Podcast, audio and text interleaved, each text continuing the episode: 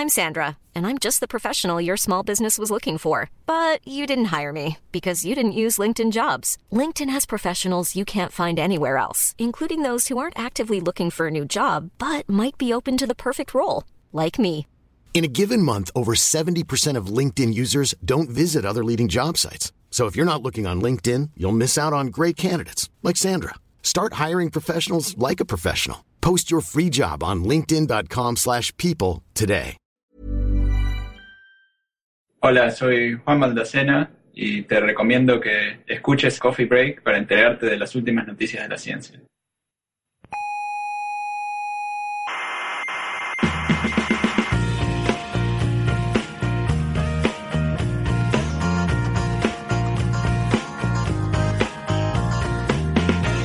Aquí comienza Coffee Break. Eso es el, el programa ese que hablan del universo y esas cosas, ¿no? Eh, exactamente, es un- una tertulia de científicos. Ya, científico. Mm. Y habrán, habrán estudiado en Harvard, seguro, ¿no?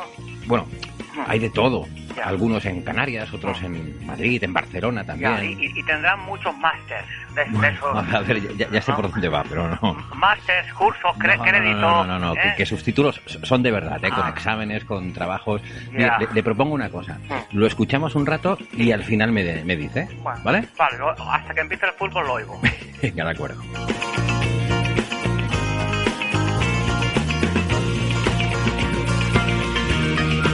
Saludos criaturas, criaturas cientófilas del mundo. Eh, como cada semana les damos la bienvenida a nuestra tertulia sobre la actualidad de la ciencia. Aquí en el Salón de Actos del Museo de la Ciencia y el Cosmos de Tenerife les saluda Héctor Socas y esto es Coffee Break, Señal y Ruido.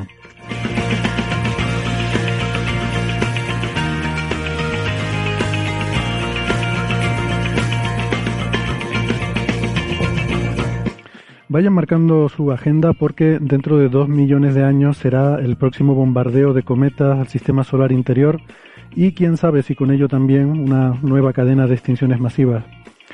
Hablaremos también de Ceres, el planeta enano, y de su posible océano subterráneo, de la galaxia de Van Dokum, esa controvertida galaxia que eh, bueno se especula si podría carecer de materia oscura, y por último, del nuevo paper de Maldacena sobre un tipo de agujeros de gusano que sí permitirían ser transitables.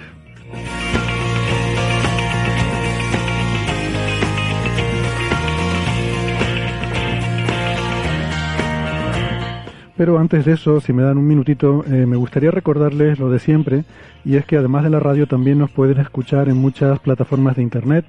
Estamos en Evox, en Spotify, en Google Podcast, en Apple Podcast, en TuneIn y en Lecton. Y como siempre les aconsejamos suscribirse porque no les cuesta nada y así no se pierden ningún episodio. Es gratis, totalmente gratis, no hay trampa ni cartón. Eh, en su reproductor suele aparecer un botoncito que dice me gusta y si les gusta, pues a nosotros nos gustaría que le dieran al botoncito. Tenemos una página web que es señalirruido.com, todo junto y con ñ, señalirruido.com y en esa página pueden encontrar todos los audios de nuestros episodios, eh, también las referencias de los temas que tratamos cada semana y también información sobre cómo eh, seguirnos en redes sociales. Estamos en Facebook, en Twitter y en Instagram. Eh, y en Facebook ya saben que está el Club de Fans.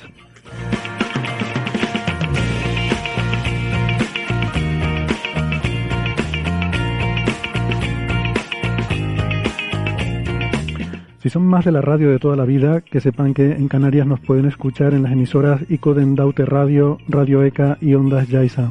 En Madrid en Onda Pedriza. En Aragón en Ebro FM. Málaga en Radio Estepona. Y en Argentina en la FM 99.9 de Mar del Plata y en Radio Voces de La Rioja. En radios online nos pueden escuchar en ciencias.com, Onda Bética y la emisora bilingüe la Spanish Rockshot Radio de Escocia.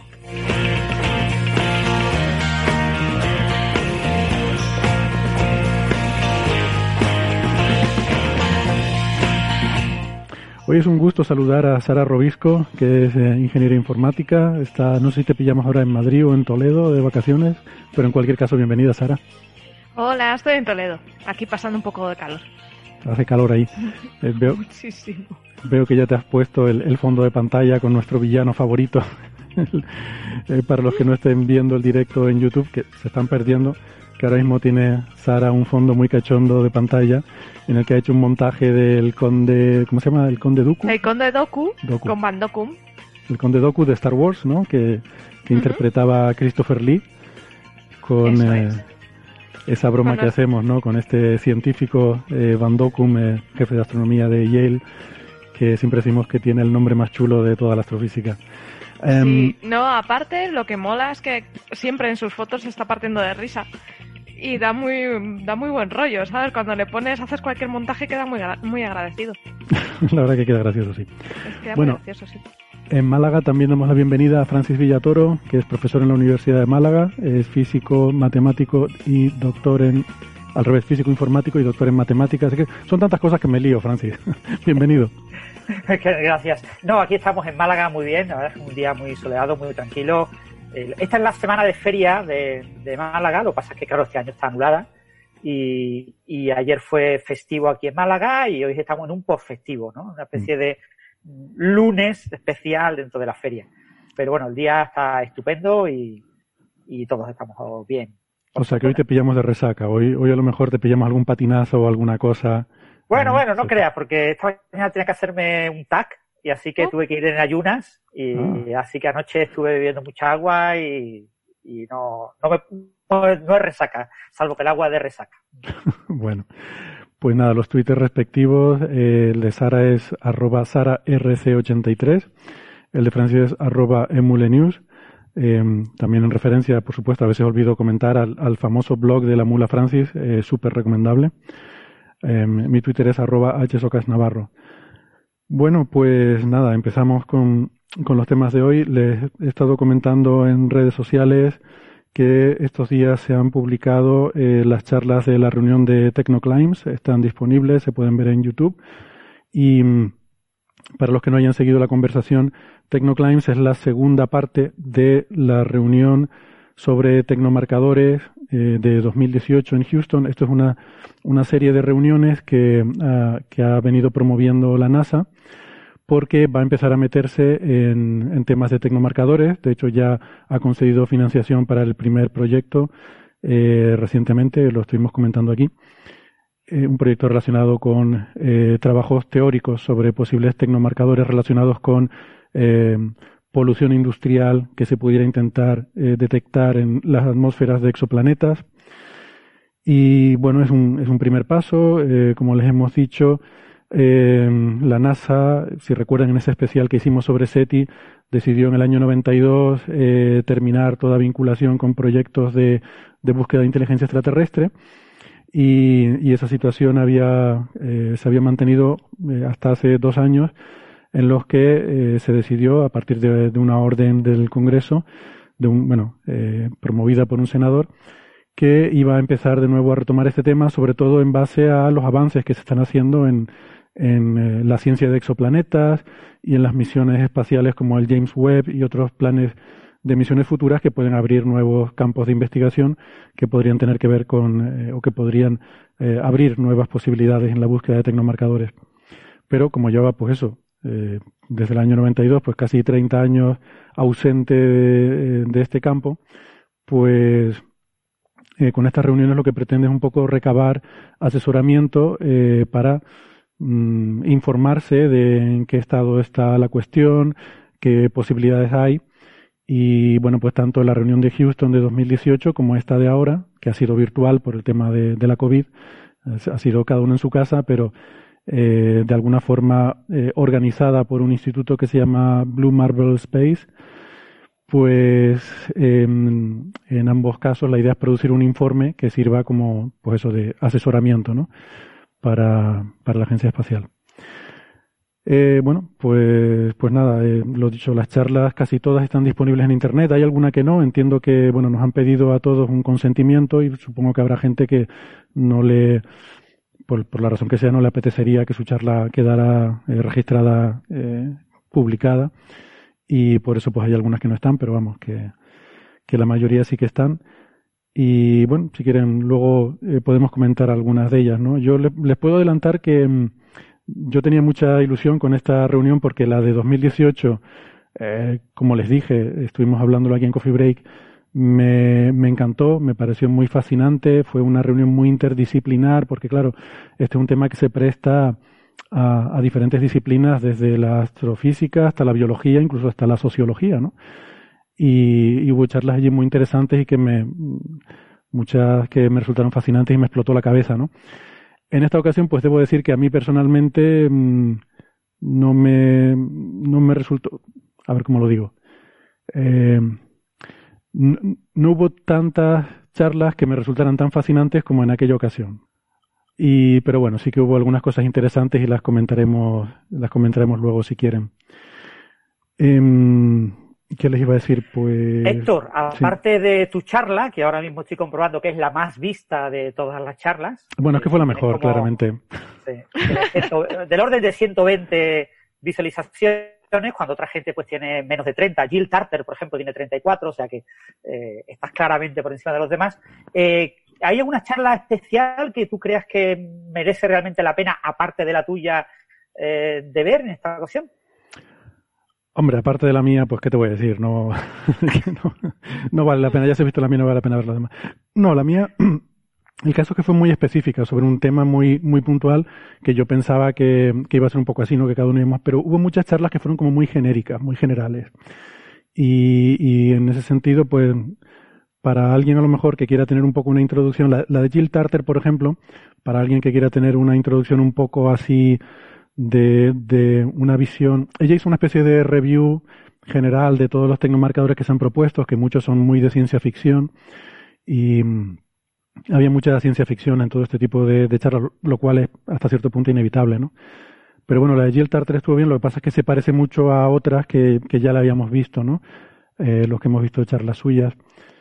Eh, a mí me gustaron mucho eh, algunas, sobre todo una que pensaba comentar luego, de Hikaru eh, Furukawa, que es una, es una estudiante de doctorado, curiosamente. Y, me pareció muy fascinante porque hablaba de cosas, de características comunes a, la vida en general, no rasgos moleculares que son comunes a toda la vida, por lo menos toda la vida en la Tierra. Eh, y, que me parecieron interesantes, ¿no? Y lo comentamos eh, por mail eh, con Sara y Francis, ¿no? bueno, lo, luego entraremos en por qué me pareció súper interesante esa charla. Y luego también hubo otras, eh, otras muchas, ¿no? Que también están bien. Por ejemplo, eh, la de David Greenspoon para, eh, pues hablaba un poco, reflexionaba un poco sobre lo que significa, o sea, él, él planteaba el, el, el, hecho de que en un planeta se desarrolle una, la vida inteligente como una especie de transición de fase en ese planeta, ¿no?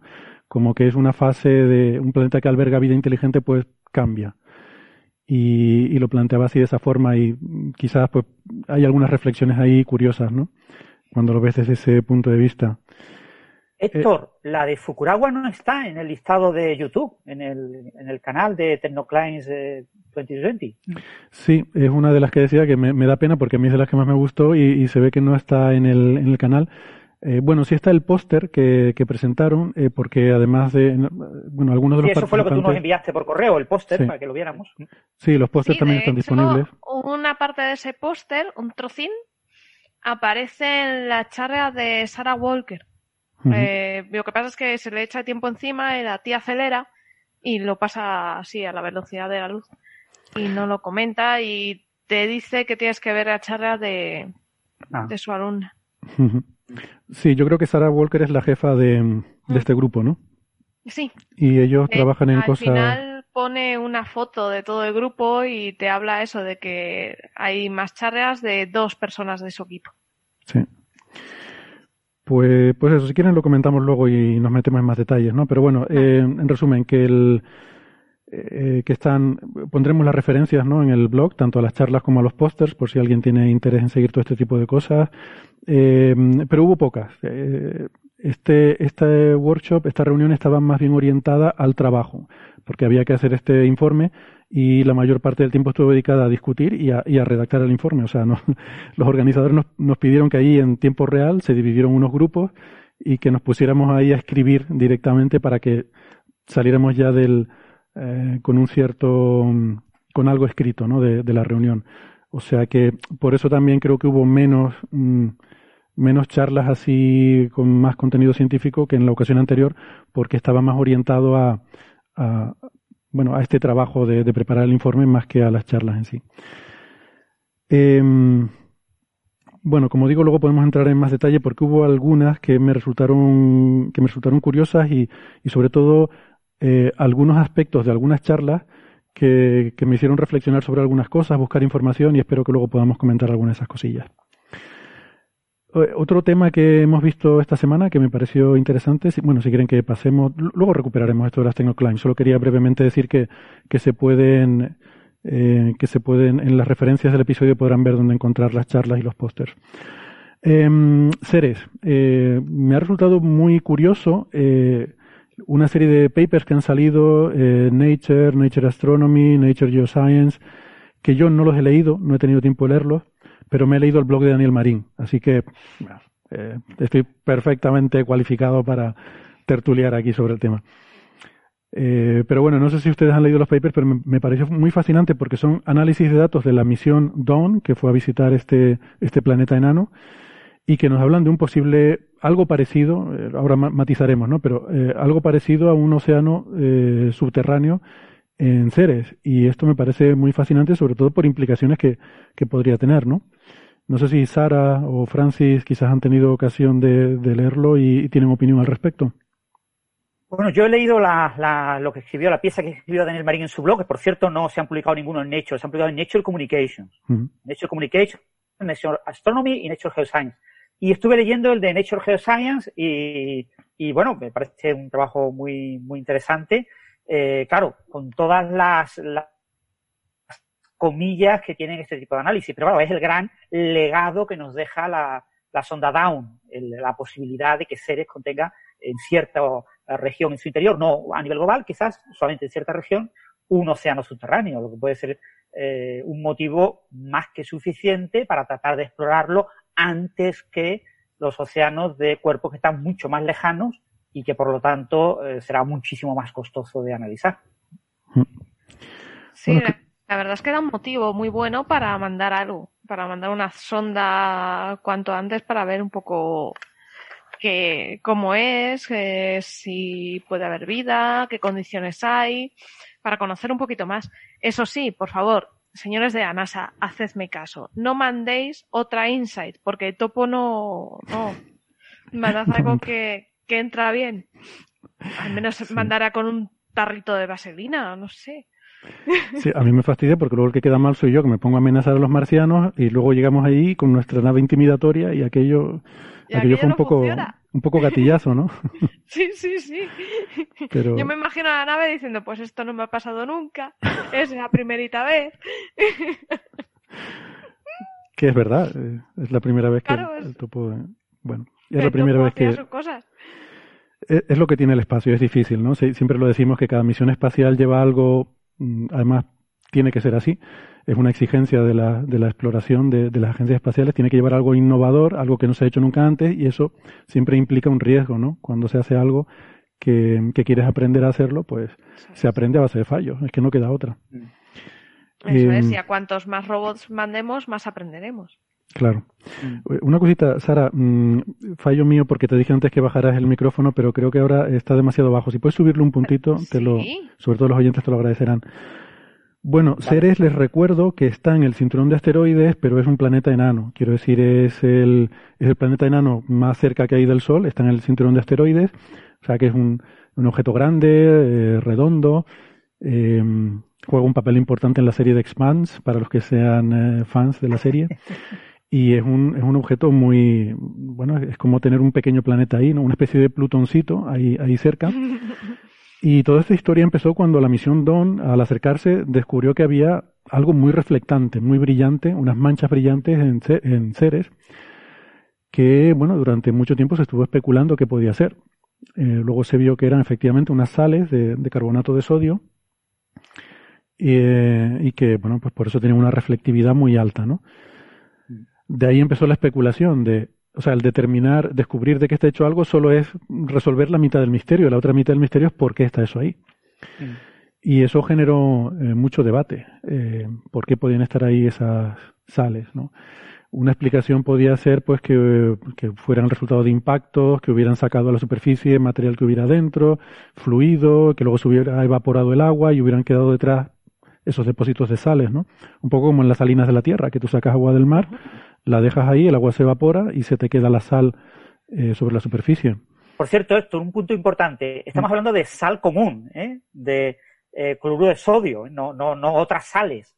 Esto es eh, sal común con agua, sal común hidratada. Eso Sí, es. pero yo, yo creo que esa es la nueva vuelta de tuerca, ¿no? Porque originariamente eh, había una que era un, eso, creo que un carbonato de sodio o algo así, no, no recuerdo. Yo de, de química no, no piloto nada. Y estos papers son mucho de geoquímica. O sea que por eso la verdad es que también me, da un poco de pereza ponerme a leerlo.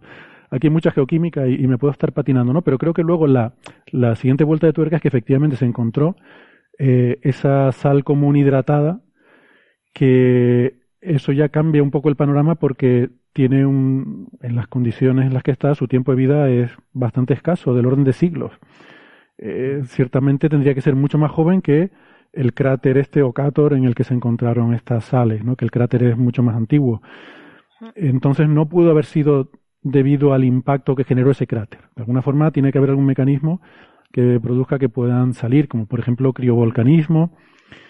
Y, y claro, el, a ver, todo esto, en fin, está bastante, todavía tiene bastante debate. O sea, realmente la evidencia, lo que tenemos es que existen estas sales. Y la explicación más plausible que hay ahora mismo es que mm, sean eh, debidas a emanaciones de ese océano interno. Sí, pero hay que especificar porque se sabe que son recientes porque están más hidratadas, en el paper te dice que están más hidratadas de lo esperado. No es que de impacto se hayan quedado como en una salina la sal completamente seca y te olvidas, ¿no? Porque puede llevar tiempo ahí, no. Está, está hidratada. O sea, Sí. que se ve que está. Por eso Mm. eh, se cree que el origen no es un impacto, sino, sino de que algo está fluyendo a la superficie. Mm. Claro, eso tiene implicaciones muy fascinantes porque hasta ahora Ceres y los asteroides siempre los hemos visto como una roca. Mm. Pero si realmente estos cuerpos grandes pueden tener agua en su interior y esa agua, claro, ¿de dónde viene esa agua? Pues supuestamente de impactos de cometas, probablemente como todos los demás cuerpos de- del- sistema solar interior, como la propia Tierra, ¿no? Em, los planetas eh, interiores hay un momento de su vida en el que son una, bola de lava y, toda el agua que, puedan tener pues se, se evapora. Em, entonces eh, tienes que venir luego, o sea, hay que decir que el agua en principio tiene que ser muy abundante en el universo porque está hecha de hidrógeno, que es casi todo lo que hay en el universo, y oxígeno, que es la es el tercer elemento más abundante, o sea, son súper abundantes y además tienen muchísima afinidad. Y de hecho, bueno, sabemos que hay eh, que hay agua, bueno, incluso en- hasta en la atmósfera del Sol se han detectado moléculas de agua. O sea, es una molécula con una afinidad muy grande y donde quiera que haya hidrógeno y oxígeno, que es de lo más abundante que hay, pues se van a, se van a formar moléculas de agua, ¿no? Por eso todo el sistema solar exterior hay muchos cuerpos helados, lunas cubiertas de hielo, etcétera, ¿no? Porque ahí tienes el agua y, eh, tiendes a, es muy abundante la presencia de agua. ¿Qué pasa? En el sistema solar interior, mm, cerca del Sol, la temperatura hace que, sobre todo en el vacío, que se sublime. Esa agua se evapora y la pierdes, ¿no? O durante la formación de los planetas, esos impactos continuos que tiene el planeta muy caliente, toda el agua se evapora. Pero eh, luego tienes un cierto bombardeo continuo, por ejemplo, en este caso de cometas, que se piensa que son los que han traído la mayor parte del agua que hay ahora en la Tierra. O sea, el agua original con la que la Tierra se formó no la ha retenido, la ha perdido, pero luego de alguna forma se ha ido repoblando, se piensa que sobre todo gracias a cometas. O sea, que por eso también se habla mucho de los cometas, ¿no? En un cierto, como tienen ese misticismo histórico, luego además es verdad que científicamente tienen una importancia grande en, en el origen de la vida. Eh, o sea que mm, se habla de los cometas un poco, eh, no sé, si la- a la gente que le guste la saga de Dune reconocerá la, la referencia de alabado sea el hacedor y su agua, pues hay que reconvertirla alabado sea el cometa y su agua, ¿no? Porque son los que han, han traído eh, la semilla de la vida, ¿no? Y también por eso, pues muchas de estas ideas absurdas que vemos por ahí de panspermia a bordo de cometas y tal, yo creo que viene un poco fundamentada en, en este papel que pensamos que han jugado los cometas como eh, un poco eh, dadores de agua ¿no? a los planetas del sistema solar interior. Pero bueno, a lo que iba, eh, igual que han traído agua a planetas como la Tierra, también supongo que habrá habido impactos en cuerpos como, como Ceres y probablemente otros asteroides grandes y habrán dejado ahí posiblemente agua que, quizás esté todavía disponible, no sé si a, a nivel de superficie, porque los asteroides están en ese límite en el cual ya el Sol empieza a sublimarlo todo. Esto es lo que se llama la línea de hielo que es decir, de, sabemos que más o menos del cinturón de asteroides para afuera hay un montón de hielo y de ahí para adentro hay muy poquito. Y es porque es más o menos el límite en el cual la radiación del Sol es suficiente para calentar eh, ese hielo y, hacer que se, que se evapore y se pierda. Pero, pero bueno, mm, a lo que voy, esto abre la puerta a que en otros muchos cuerpos puedan quedar em, eh, pues masas de agua eh, bajo la superficie, donde estén protegidas de la radiación solar, que posiblemente es lo que pasa en Ceres, ¿no? Dice Daniel Marín que probablemente no sea un océano de agua líquida, así con, como podemos imaginar, donde puedan nadar pececitos, sino que seguramente sea algo eh, embebido entre la roca y, o sea, como una especie de roca mojada, más que un océano. Sí, como lodos. Sí, exactamente. Sí, porque el caso es un tema muy interesante para estudiar, porque puede, o sea, no, no sé si en un cuerpo como seres tiene sentido buscar vida, eh, pero eh, es mucho más fácil explorar este tipo de océanos en, en seres que en otros cuerpos del sistema solar por la cercanía y, y seguramente seres un, esto es una nueva, eh, digamos, una nueva señal de que es muy interesante seguir explorando los asteroides, seres y otros asteroides parecidos, ¿no? Hmm. Sí, desde luego. O sea, dices que posiblemente no tenga sentido buscar vida, y es cierto, pero antes de oír esto yo hubiera dicho, no, no tiene ningún sentido buscar vida ni en seres ni en un asteroide. Seguro que no. Pero claro, cuando ves estas noticias dices, pues es que vaya usted a saber, ¿no? Sabemos tampoco todavía. Igual hay gusanitos ahí debajo. Yo qué sé, cualquier cosa, ¿no? Esto me recuerda un poco a... ¿Recuerdan que comentamos estas observaciones de la, la Mars Express en Marte? Que con observaciones de radar eh, encontró eh, pues es un lago de agua líquida bajo el casquete polar del Polo Sur, eh, donde debajo del hielo, probablemente por la presión de, toda esa masa de hielo y, la sal del agua, pues se, ha conservado agua líquida, aunque también un poco en estas condiciones de casi de, ¿no? Como decía Sara, de lodo mojado, ¿no? Hmm. En ese sentido. Pero, pero se parece un poco, ¿no? A ese tipo de, de noticia en el cual tienes agua líquida debajo de... Siempre la imaginamos en la superficie, pero estamos empezando a ver situaciones en las que pueda conservarse a cubierto, ¿no? Y, sometida a la presión de, pues de, roca que hay encima o de hielo o, algo así, ¿no? un escenario que no habíamos pensado mucho hasta ahora. Eso es, digamos que el agua en Ceres podría estar como está el petróleo de la Tierra.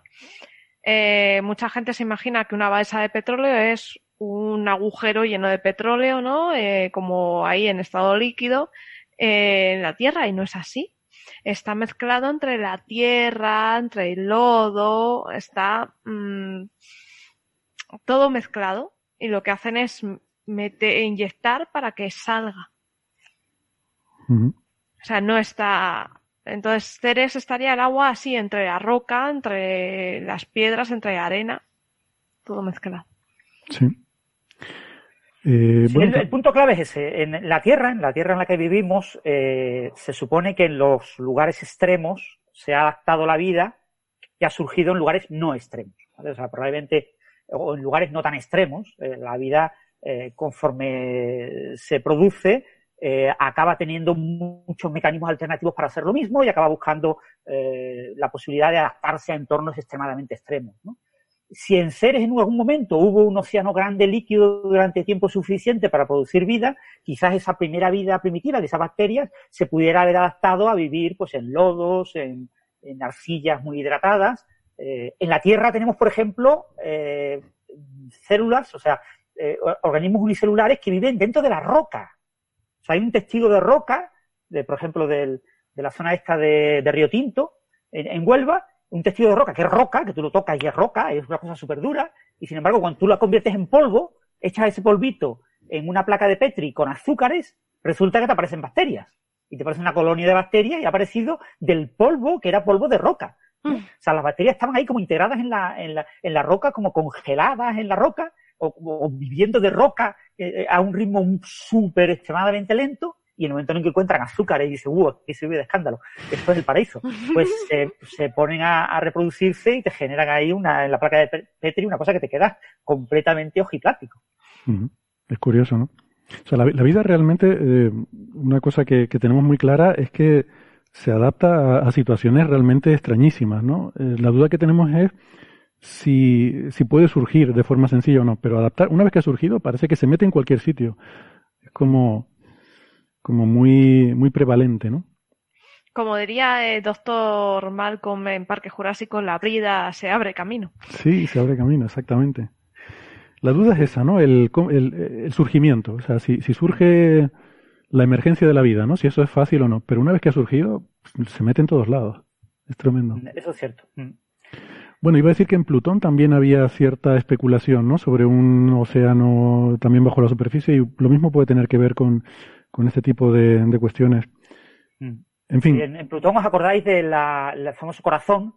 El corazón tiene unas estructuras que parecen como como, bueno, es una región como algo parecido al, al, hielo y como si hubiera eh, icebergs, icebergs, pero de roca que se mueven, que aparentemente se mueven en ese hielo y dejan como trazas, ¿no?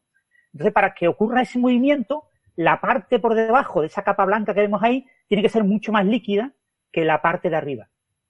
Mm. Entonces, cuánto de más líquida no está claro, pero sí podría haber algo parecido a un agua sucia, a un agua mezclado con, con otros elementos y son agua un poco más densa, no es agua líquida, no imaginemos el agua líquida de un vaso de agua, pero sí pues, se habló de esa posibilidad, ¿no? De que fueran eh, como icebergs, como montañas de roca, de roca de mayor densidad, que se mueven en una zona de hielo y, y, claro, el hielo se tiene que mover por algo. Entonces, si se mueve por algo es porque por debajo hay algo más fluido que se mueve más fácilmente en ese proceso de cuando eh, Plutón se acerca más al Sol y se sublima parte de la superficie. Eso produce una dinámica que hace que, eh, se pueda mover esa parte. Y entonces eso plantea como una posibilidad bastante factible. Hmm. Bueno, es curioso, pues, en fin, eh, es perfectamente plausible entonces, viendo estas, estos indicios que se van encontrando, que, que, en fin, que, que estos, no sé si decir océanos, pero océanos no, pero estas masas de agua, aunque sean mezcladas con roca, hielo, etcétera, en otros cuerpos que aparentemente parecen estériles, pues sea algo relativamente común, ¿no? Recordemos que, en fin, todo esto está un poco todavía cogido con alfileres, o sea, es posible que ni haya océano ni haya nada. Eh, pero bueno, hay, hay indicios que lo sugieren, ¿no? Tanto en Ceres como en Plutón, eh, etcétera. Y la, pena, Héctor, es que este tipo de indicios son indicios ad eternum hasta que haya una nueva misión que estudie Ceres en detalle. Es decir, lo que nos pasó, por ejemplo, con Marte, con lo que dijeron las Vikings, ¿no? Que las Vikings dijeron hemos encontrado metano, luego hay indicios de vida pues hasta que no vuelve a haber rovers eh, en la superficie marciana no podemos desvelar si realmente pues ese metano, y todavía tenemos la duda sobre si el metano es de origen eh, biológico o puramente geoquímico. Pero en el caso con, con CERN no va a pasar eso. Hasta que no haya una nueva misión a Ceres, esta incógnita la vamos a tener eternamente. Va a ser muy difícil sacar mucha más información de la que ya se ha sacado de, de Ceres por la, por la, por los especialistas de la colaboración de, de Down, ¿no? Entonces, Ahora, obviamente, habrá gente que reanalice esos datos y ofrezca alguna visión alternativa, pero sus resultados serán mucho menos confiables que los de la propia colaboración, que son los que dominan el instrumento y, dominan todos los detalles. Hmm. Sí, estoy de acuerdo. Bueno, pues si quieren pasamos de tema. Yo estoy muy contento porque eh, me encanta esta entradilla que voy a poner y hace tiempo que no la poníamos. Coffee Break presenta La galaxia de Bandoku. es genial. No digan que no me digan que no es genial. Es total. Em, les refresco eh, la memoria un poco, ¿no? Porque hace tiempo que no hablamos de la galaxia de Van pero esta es esta galaxia DF2 de Dragonfly observada con este instrumento en principio muy sencillo que, se llama Dragonfly, que eh, se trataba de tener eh, imágenes de, campo muy grande, no, no, no se trataba de, tener una gran sensibilidad, entonces no es un telescopio muy grande, de hecho se parece más bien a juntar un montón de objetivos de cámaras fotográficas, poner muchos de ellos juntos y, tener así una cámara con la que eh, fotografiar una parte grande del cielo. Eh, se parece bastante a eso, este instrumento. Y una de las cosas que encontraron el grupo de Van Docum en la Universidad de Yale en Estados Unidos es eh, efectivamente este señor al que nos señala Sara en su fondo de en su fondo virtual, pues em, una galaxia que según ellos primero decían que no tenía materia oscura, luego dijeron que bueno, o que o que si tiene es muy poca. Ya saben que la materia oscura eh, es el 80% de la materia del universo, la materia que forma las galaxias, pero que no la podemos ver, eh, no, no, se puede tocar, entonces no, no hemos podido todavía eh, detectarla, interactuar con ella, solamente vemos su efecto gravitatorio. Em, esta galaxia, cuando tú la analizas, tiene la peculiaridad con respecto a todas las otras galaxias conocidas que em, la gravedad a la que responden las estrellas y, los cúmulos globulares, que son un tema importante, parece ser simplemente la gravedad de las eh, estrellas visibles. O sea, como, como que no hace falta una componente oscura de gravedad adicional. ¿no? Em, este tema es importante porque, eh, bueno, como ha dicho Francis en Twitter, respondiendo a algunas preguntas, no se trata de cuestionar si la materia oscura existe o no. Mm, más bien al contrario, el encontrar una galaxia sin materia oscura realmente refuerza la existencia de la materia oscura, porque la alternativa que se propone es que no entendemos bien la gravedad. Eh, las teorías esta de gravedad alternativa. Sin embargo, si tú encuentras una galaxia que funciona con gravedad normal, lo que nos vas a decir es que la gravedad funciona de una forma en unas galaxias y de otra forma en otras, ¿no? Es más razonable pensar que si hay una sustancia, pues que esa sustancia pueda estar presente eh, en, una, la mayoría de las galaxias y pueda haber sido eh, arrancada, mm, que bueno, de eso va un poco la discusión de estas otras galaxias, ¿no? hay mecanismos por los cuales una galaxia podría perder su materia oscura y es razonable pensar dentro del modelo del paradigma actual que existan algunas, muy poquitas, pero algunas galaxias sin materia oscura y hay gente en la carrera por descubrirla. Ese es un poco el, ese es un poco el asunto. Las galaxias tienen una especie de satélites que se llaman cúmulos globulares, que son racimos de estrellas, miles de estrellas que van juntas, que normalmente se formaron muy al principio de la formación de la galaxia y por eso no suelen estar en el disco, sino suelen estar distribuidas eh, como esféricamente alrededor de la galaxia, ¿no? Porque la galaxia, recordemos primero, pues una nube de gas más o menos esférica que poco a poco ese gas va colapsando a un disco y luego ese disco forma estrellas y por eso muchas galaxias tienen forma de disco, ¿no?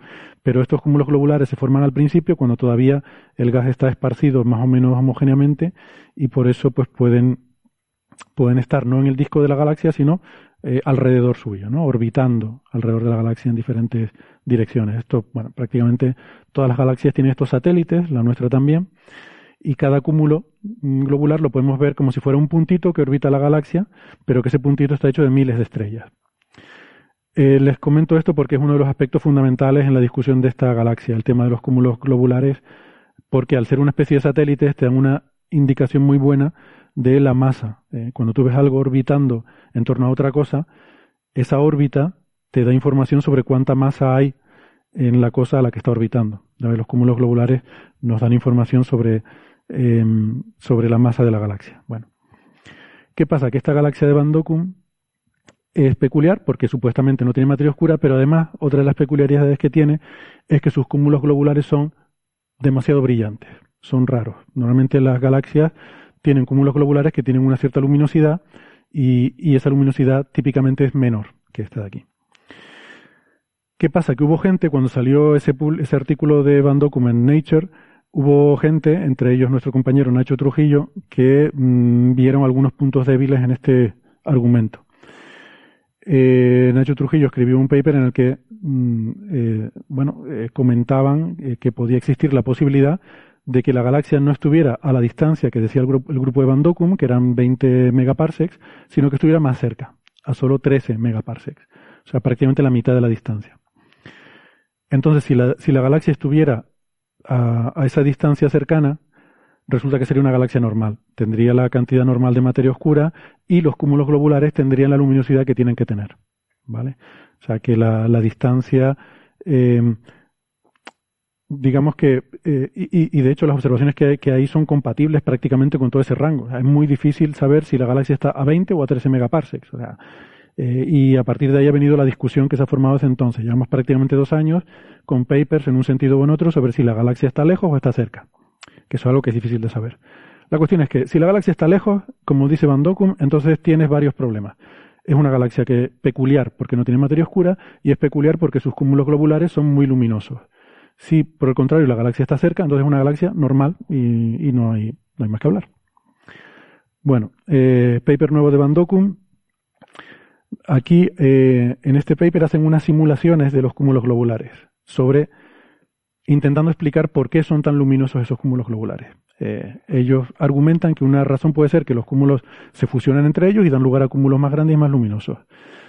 Aquí hacen una serie de simulaciones eh, y lo que, bueno, lo que yo he entendido del paper, Francis, que no sé si hemos entendido lo mismo o no, porque tuvimos unas conversaciones al principio y no lo teníamos claro. Yo lo que entiendo es que eh, no favorece, los resultados que sacan aquí dicen básicamente que no, que no lo favorecen mucho. pero Van yo creo que está tan, tiene tan claro que eso es todo como él dice, que la galaxia está lejos, que no tiene materia oscura y que sus cúmulos son anómalos, que dice, y esto es un misterio más de esta galaxia, no eh, hay que estudiar a ver por qué estos cúmulos son tan luminosos. Hemos hecho estas simulaciones y no lo podemos explicar, así que debe haber alguna otra razón detrás de esto, ¿no? No sé si tú lo estás de acuerdo con esto. Sí, así es. O sea, lo que plantea Van es que esto es una nueva señal a explorar en esta galaxia y en su entorno de, de cúmulos globulares para determinar eh, si la, su hipótesis de que es una galaxia con poca materia oscura es correcta o no. Es decir, eh, él pretende que hay una, una, señal que observable, que podremos observar en un futuro no muy lejano, que permitirá eh, discernir esas posibilidades y él apuesta porque esa señal esté a favor de lo que él piensa, ¿no? de que estos cúmulos son excepcionales en su mecanismo de formación, como acabas de comentar. Hmm. Pero él lo plantea eso como como una ventaja el haber observado eso de manera anómala.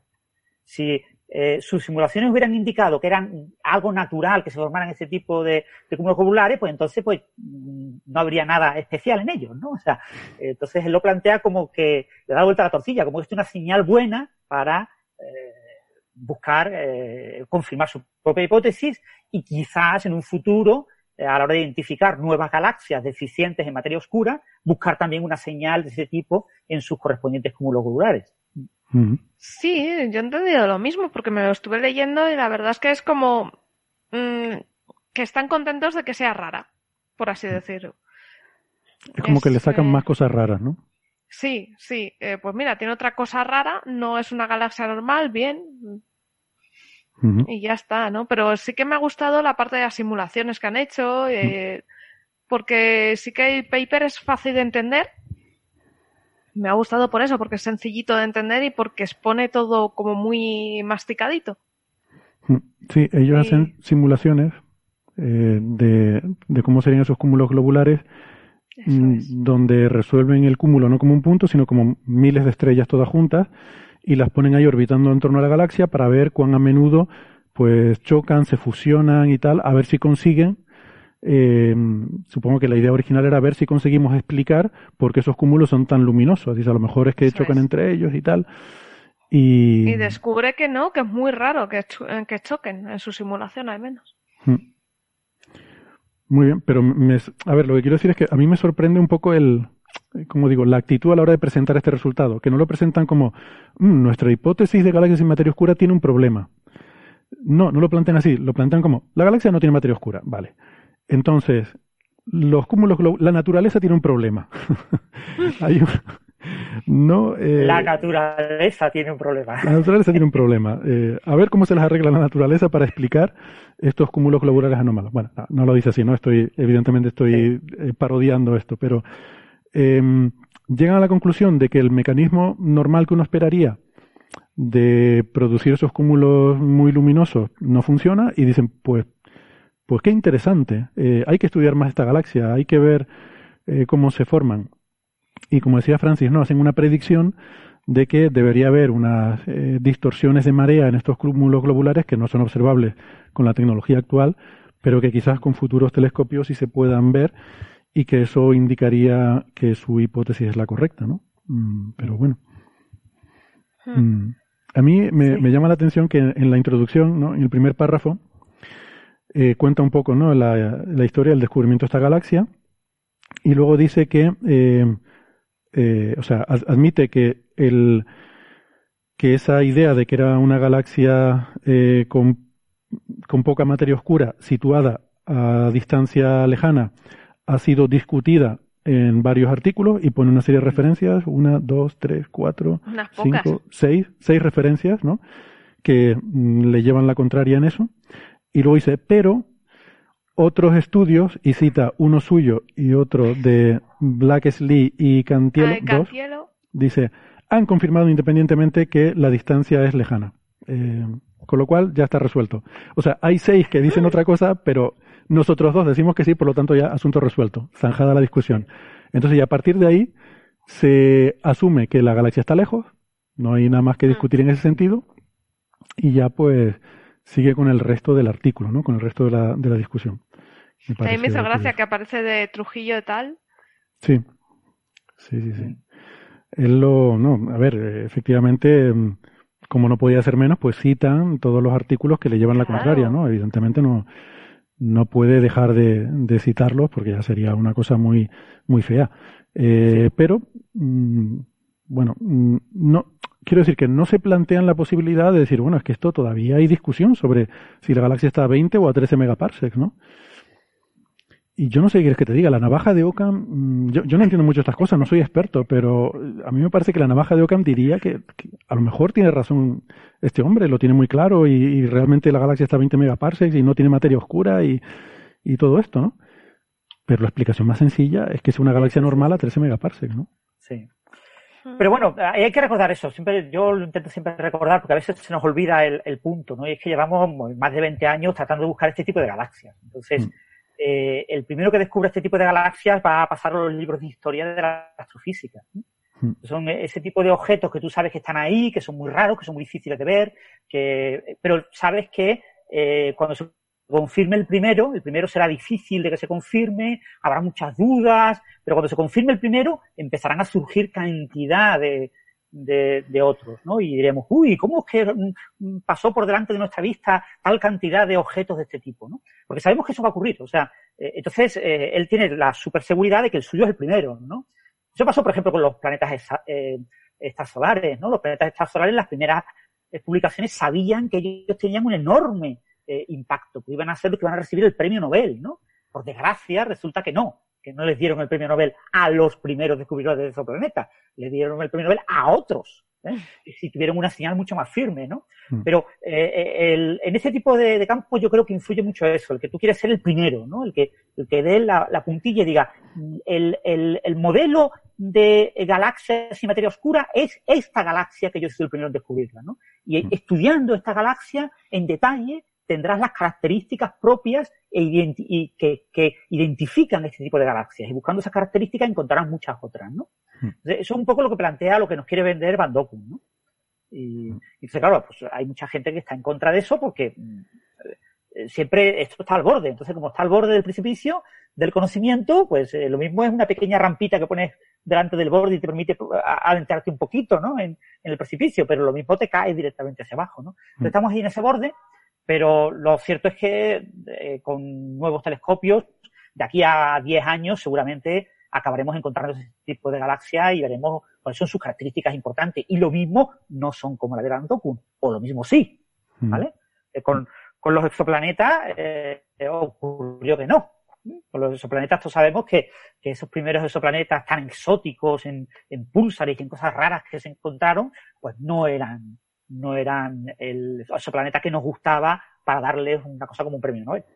Sí, eso te iba a preguntar, ¿no? Cuando decías que no se le dio a los primeros, te referías a porque eran en púlsares, ¿no? Los primeros que se descubrieron. Claro, se, se descubre una serie de exoplanetas tan exóticos que tú dices, esto no puede ser lo- el, el modelo representativo de exoplanetas, ¿no? El modelo representativo de exoplaneta pues es un exoplaneta que se mueve alrededor de una estrella más o menos de tipo solar, eh, de- es un gigante gaseoso jupiteriano muy cercano a su estrella, pero bueno, a pesar de que es distinto de lo que vemos en el sistema solar, eh, su estrella es una estrella más o menos normal, una, una enana, puede ser una enana amarilla, una marrón, lo que sea, y un objeto grande dando vueltas alrededor, ¿no? No un objeto exótico que no sabemos muy bien si ha sido capturado, si, cuál es su mecanismo de formación, eh, como, como los primeros que se observaron, ¿no? Entonces, lo- los grandes eh, mm, del campo de los exoplanetas pues, confían más en quienes han recibido el premio Nobel que en, en esos otros exoplanetas que son sus padres los que opinan que ellos fueron los primeros.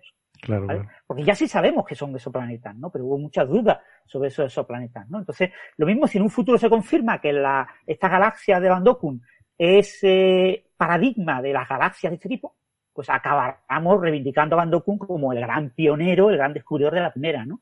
Pero si mm. después descubrimos que esta galaxia en concreto, pues no es representativa, porque no es una galaxia deficiente en materia oscura, o porque no tiene las características tipo de ese tipo de galaxias, pues abandonaremos estas ideas y Van pasará al olvido y habrá que pensar en un posible premio Nobel para él en otro tema. No sé si en otros temas él será pionero y, merecedor del galardón, pero no en este campo concreto. Mm. Oye, Francis, ¿tú qué sabes más? Te quería preguntar de, todo esto de las interioridades del premio Nobel y, motivaciones de los comités y tal. Eh, sobre esto de los exoplanetas, ¿crees que pudo influir? Quiero decir que eh, se puede ser bien o mal pensado en esto, como en casi todo, ¿no? Em, el hecho de que eh, uno de los que tendrían que haber llevado el premio Nobel en caso de habérsele dado a los que descubrieron exoplanetas en el pulsar. Creo que hay una cierta historia ahí un poco oscura de, no, no recuerdo los detalles, no sé si era un caso como de acoso sexual o de alguna, alguna denuncia que hubo o algo así. Fue por evitar que el Comité Nobel, además de las acusaciones que tiene porque nunca se lo a una mujer, encima hubiera sido meterse en un charco muy grande, dárselo a este grupo.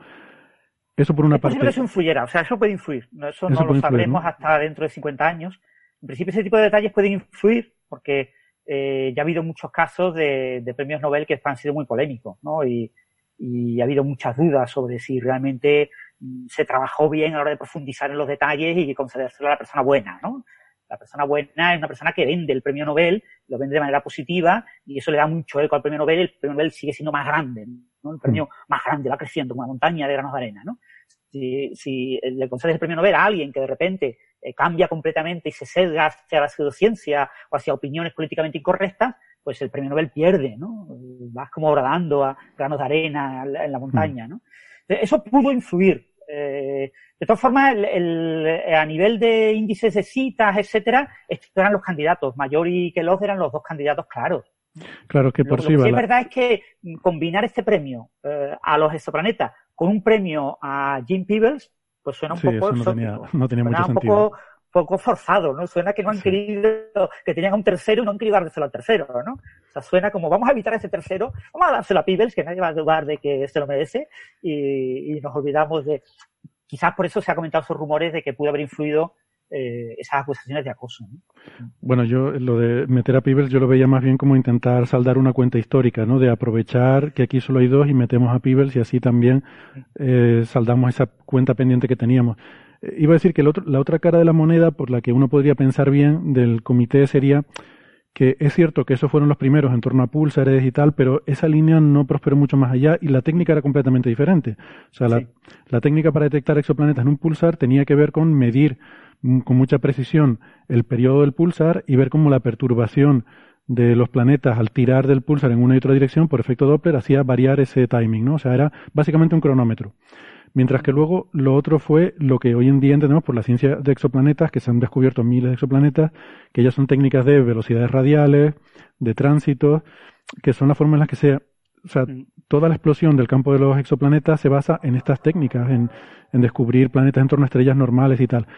Entonces uno podría pensar que el Comité eh, Nobel lo que ha hecho es premiar el desarrollo de una técnica que fueron ellos los pioneros, descubrieron el exoplaneta y, y, dieron lugar a toda una a toda una rama de la ciencia que ha tenido un éxito brutal en los últimos 20 años, ¿no?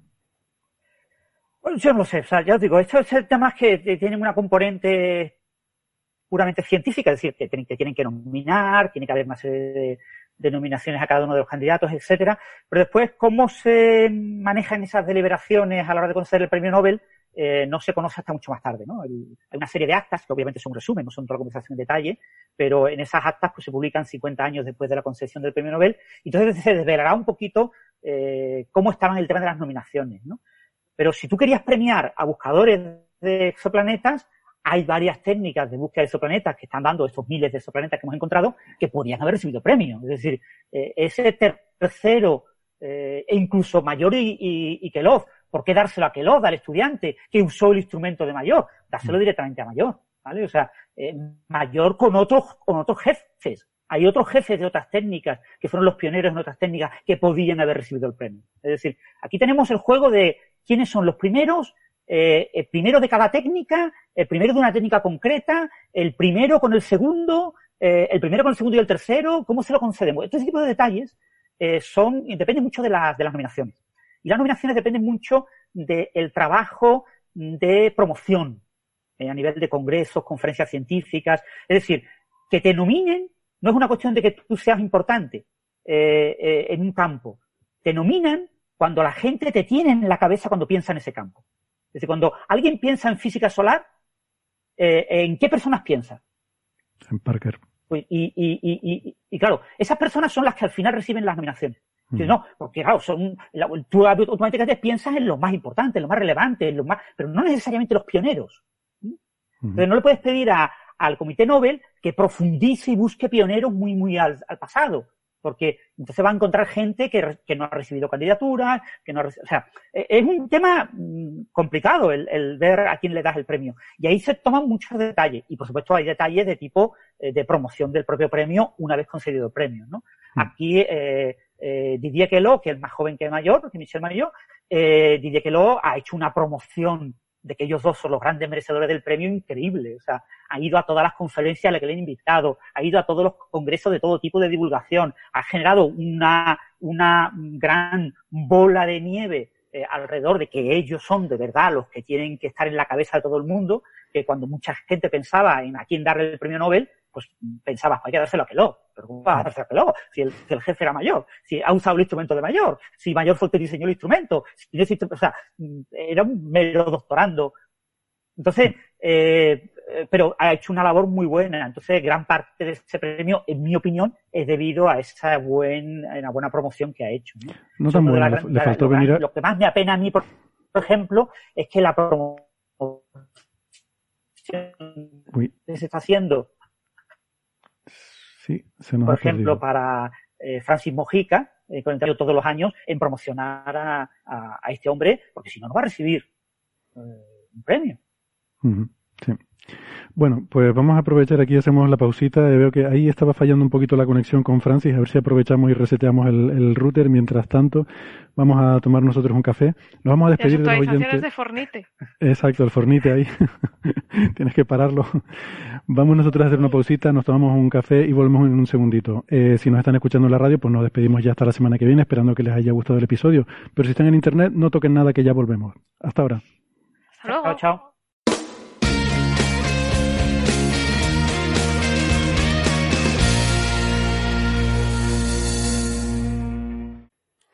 Bien, bienvenidos de vuelta. Gracias por seguir acompañándonos. Eh, tenemos temas muy interesantes para continuar. Y eh, quiero empezar dando la bienvenida a Gastón Guiribet, que se une ahora a nuestra tertulia. Hola Gastón, ¿qué tal? ¿Cómo estás? Hola, ¿cómo están? Gracias por la invitación de nuevo, Héctor. un placer, gracias por venir. Gastón es profesor en la Universidad de Buenos Aires y mm, eh, la verdad que es un lujo tenerte para hablar de, de, un tema que queríamos comentar ahora, que es un nuevo paper que ha salido, bueno, no sé si es para publicar en una revista o es simplemente un divertimento, de Juan Martín Maldacena, con otro coautor que se llama, a ver cómo es, Alexei, eh, no lo conozco, lo siento, Alexei Milekin. Y, y, bueno, es un paper muy divertido, de estos que nos gusta tratar en, Coffee Break, ahí un poco a caballo entre la física y la ciencia ficción. Eh, Francis ha hablado sobre él en su blog y Gastón ha hecho un, hilo de Twitter uh, muy divertido, así que explicándolo. Eh, así que es genial ahora poder contar con ambos para, para destripar un poco este artículo se titula, eh, a mí lo que más me gusta es el título y el abstract, ¿no? El abstract es el resumen del artículo. El título son tres palabras y es eh, agujeros de gusanos transitables por humanos. En inglés son tres palabras, ¿vale? Y el, el eh, resumen, el abstract, que suele ser uno o dos párrafos donde uno explica el artículo, por qué es interesante, por qué hay que financiarle sus investigaciones, por qué esto... Bueno, pues es una simple frase en la que dice, hacemos notar que puede haber agujeros de gusano eh, transitables por seres humanos, soluciones de, agujeros de gusano data, en teorías anteriormente consideradas de física más allá del modelo estándar, en este caso el modelo de Randall-Sundrum. Eh, entonces, bueno, por dar algo de introducción, los agujeros de gusano son un rasgo de la relatividad general que se, que se ha reconocido desde hace mucho tiempo. Se llamaban originariamente puentes de Einstein-Rosen. Quizás Gastón nos pueda ilustrar un poco sobre la historia de esto pero eh, a pesar de que en la ciencia ficción es un, es un tema muy socorrido, los agujeros de gusano, voy a decir entre comillas, de verdad, pues tienen la cosa de que no son transitables, es decir, no son estables mm, como para que eh, ninguna partícula pueda atravesarlos eh, en, digamos que colapsarían antes de lo que del tiempo de atravesarlo a la velocidad de la luz. Y además para poder estabilizar un agujero de gusano como de hecho justo la semana pasada hablábamos un poco sobre esto Francis en el contexto de la masa y energía negativa decíamos que una de las implicaciones que podría tener la existencia de energía negativa es que se podría esta materia exótica que se llama con masa negativa podría usarse para estabilizar agujeros de gusano, para fabricar máquinas del tiempo, para fabricar eh, em, naves superlumínicas como el motor de Alcubierre. Y esto, bueno, ella Francis decía que puede que esto no puede existir porque podría dar lugar a paradojas temporales, ¿no? Yo estoy de acuerdo con esa visión. Si es, una forma de, de descartar una teoría, es decir, esto puede producir máquinas del tiempo o no. Si las puede producir, entonces esa teoría no puede existir porque da lugar a, paradojas, ¿no? Luego lo, comentaremos. Pero bueno. Claro, imaginaos vivir en el pueblo de Dark. Sería un caos. Eh, no me lo spoilees que voy por el tercer episodio y me está gustando mucho, la verdad. Uy, uy, uy, así que, pero bueno, se, se entrevé un poco de qué va la cosa. Así que, pero vamos a dejarlo ahí, si te parece. ¿Pero de qué temporada?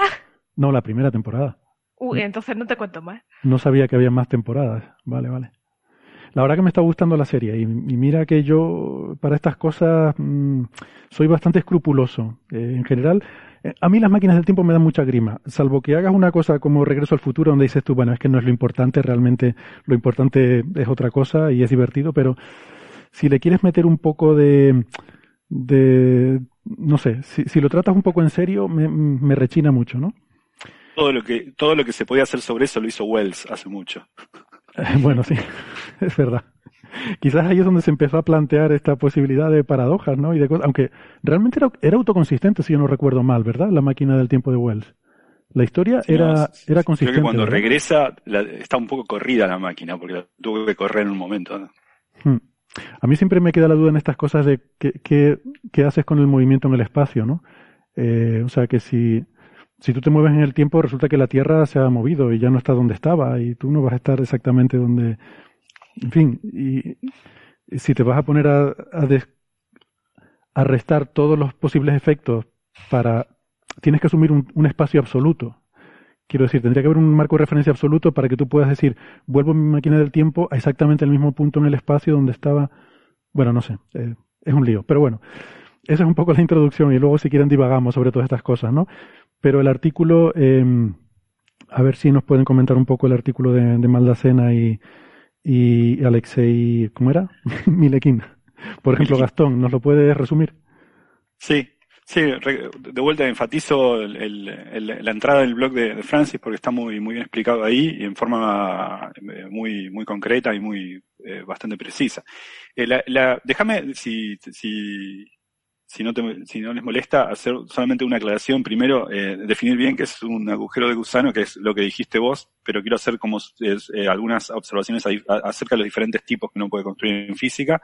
Y también una eh, aclaración de índole epistemológica, que voy a hacer después acerca de qué quiere decir que no viola las leyes de la física tal como las conocemos, que es una de las, de las frases, de las aserciones que están en el paper de Maldacena y Milekin. Es verdad, se dice, se dice esa frase, sí.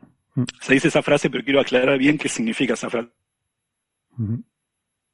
es correcta si uno la interpreta correctamente. Eh, acerca de qué es un agujero de gusano, eh, la, idea, el nombre no, pero la idea data de 1935, eh, que, bueno, siempre uno puede bucear atrás en la literatura y encontrar como ideas germinales, similares, pero digo, grosso modo la construcción que conocemos es esta que vos mencionabas, que se llama un puente de, de Einstein-Rosen porque Einstein y Rosen, en ese momento ambos trabajando en Princeton, lo que habían hecho era darse cuenta que había una solución de las ecuaciones de la relatividad general, de las ecuaciones de Einstein, que permitían construir una suerte de, de, túnel en el espacio-tiempo. Es decir, que ambos lados de esta solución lucen como un agujero negro en universos distintos, pero que estos comparten su interior. Es decir, uno entra en un lado en un agujero negro y entra en otro y se encuentra dentro.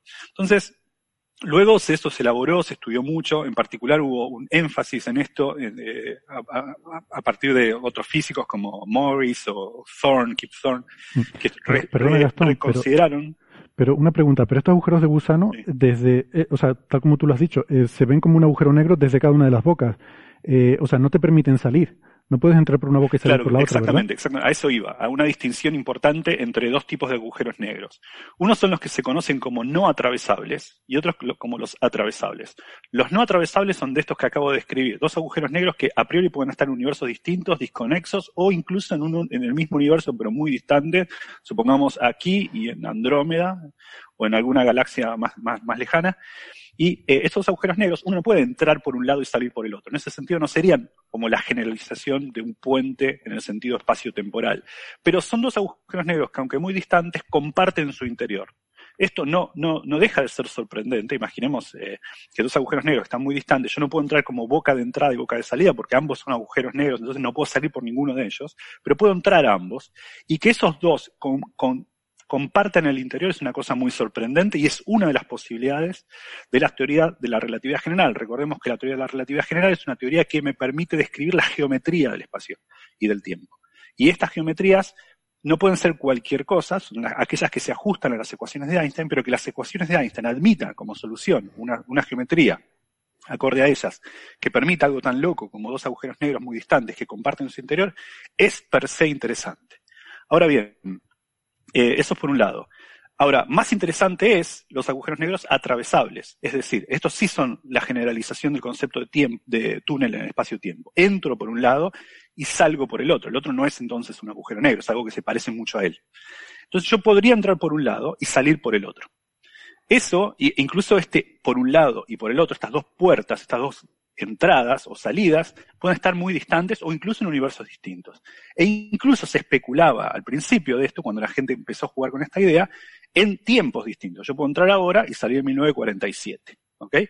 Ese sería lo que sería un agujero negro. Ahora la pregunta es, ¿la relatividad general permite este segundo tipo? ¿Permite agujeros negros atravesables? Bueno, la respuesta que uno hubiese dado hace un tiempo es no.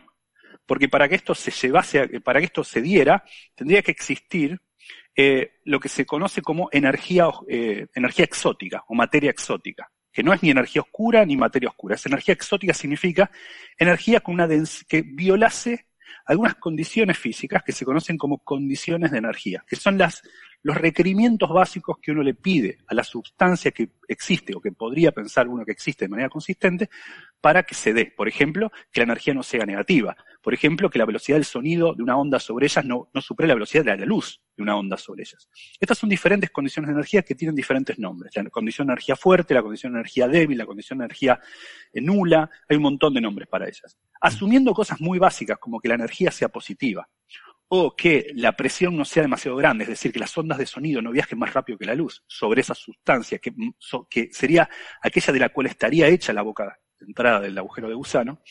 Entonces uno descartaba esa, esa a priori esto tiene una cierta historia. Esta es la primera, eh, la primera suposición, lo que yo tuviese respondido hace tiempo. No pueden haber agujeros negros atravesables. Si los no atravesables, no los, los atravesables. ¿Por qué? Porque las condiciones de energía impiden su, su existencia. Ahora, la gente consideró lo siguiente. ¿Quién dijo que no puede haber energía negativa? Bueno, es una condición. Uno, uno mira la sustancia alrededor de uno y no hay eso. Y aparte, si la hubiese, porque uno podría pensar, no habrá una que no conoces, no porque se desestabiliza el espacio, hay un montón de propiedades, de problemas teóricos que aparecerían. Ahora, a escalas muy microscópicas, los efectos cuánticos, por ejemplo, algo que se llama la energía de Casimir, en efecto permite que haya una pequeña cantidad de energía, de, energía oscura. Entonces uno se hace la pregunta, ah, ojo, Perdona, entonces energía negativa, que al menos... Has, dicho energía perdón, oscura, energía, no, perdón, no, perdón, no, perdón, energía negativa. Eh, ¿Por qué? Porque ahí entonces uno podría pensar que al menos a escalas muy pequeñas se podrían generar estos agujeros de gusano. No son muy útiles porque yo no puedo entrar por ahí, pero puedo quizá enviar una partícula, llevar información o cosas por el estilo. Entonces sería igual interesante. Bueno, no tan así hubiese dicho un segundo, una persona un poquito más sutil. ¿Por qué? Porque a pesar de que eso sí se puede, igual hay otras condiciones de energía que se llaman la condición eh, de energía eh, tengo que traducir del inglés, eh, perdón. Eh, lo tengo en la cabeza, pero es average eh, acronal null energy condition. Sería la condición de energía nula, promediada y acronal. Acronal en el sentido crono es el tiempo, ¿no?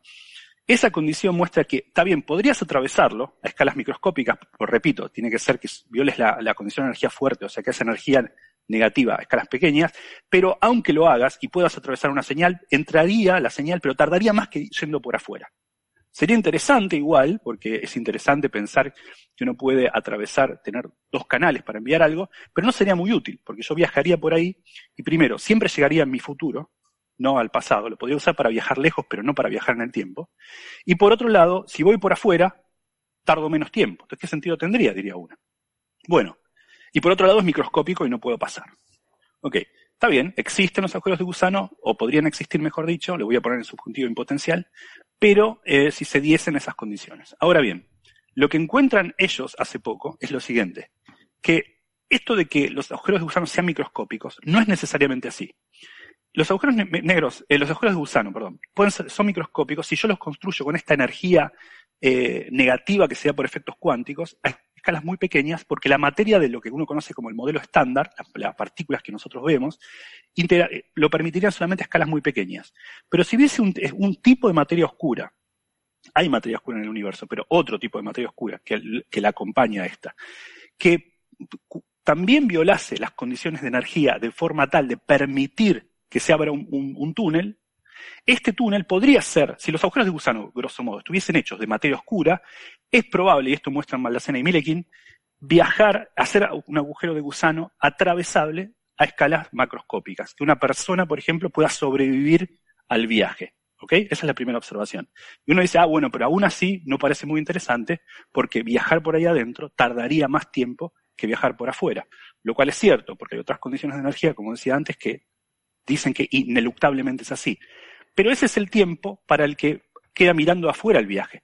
Pero para el observador que entra, debido a efectos relativistas, adquiere una velocidad tan alta que para él el tiempo tarda poco tiempo.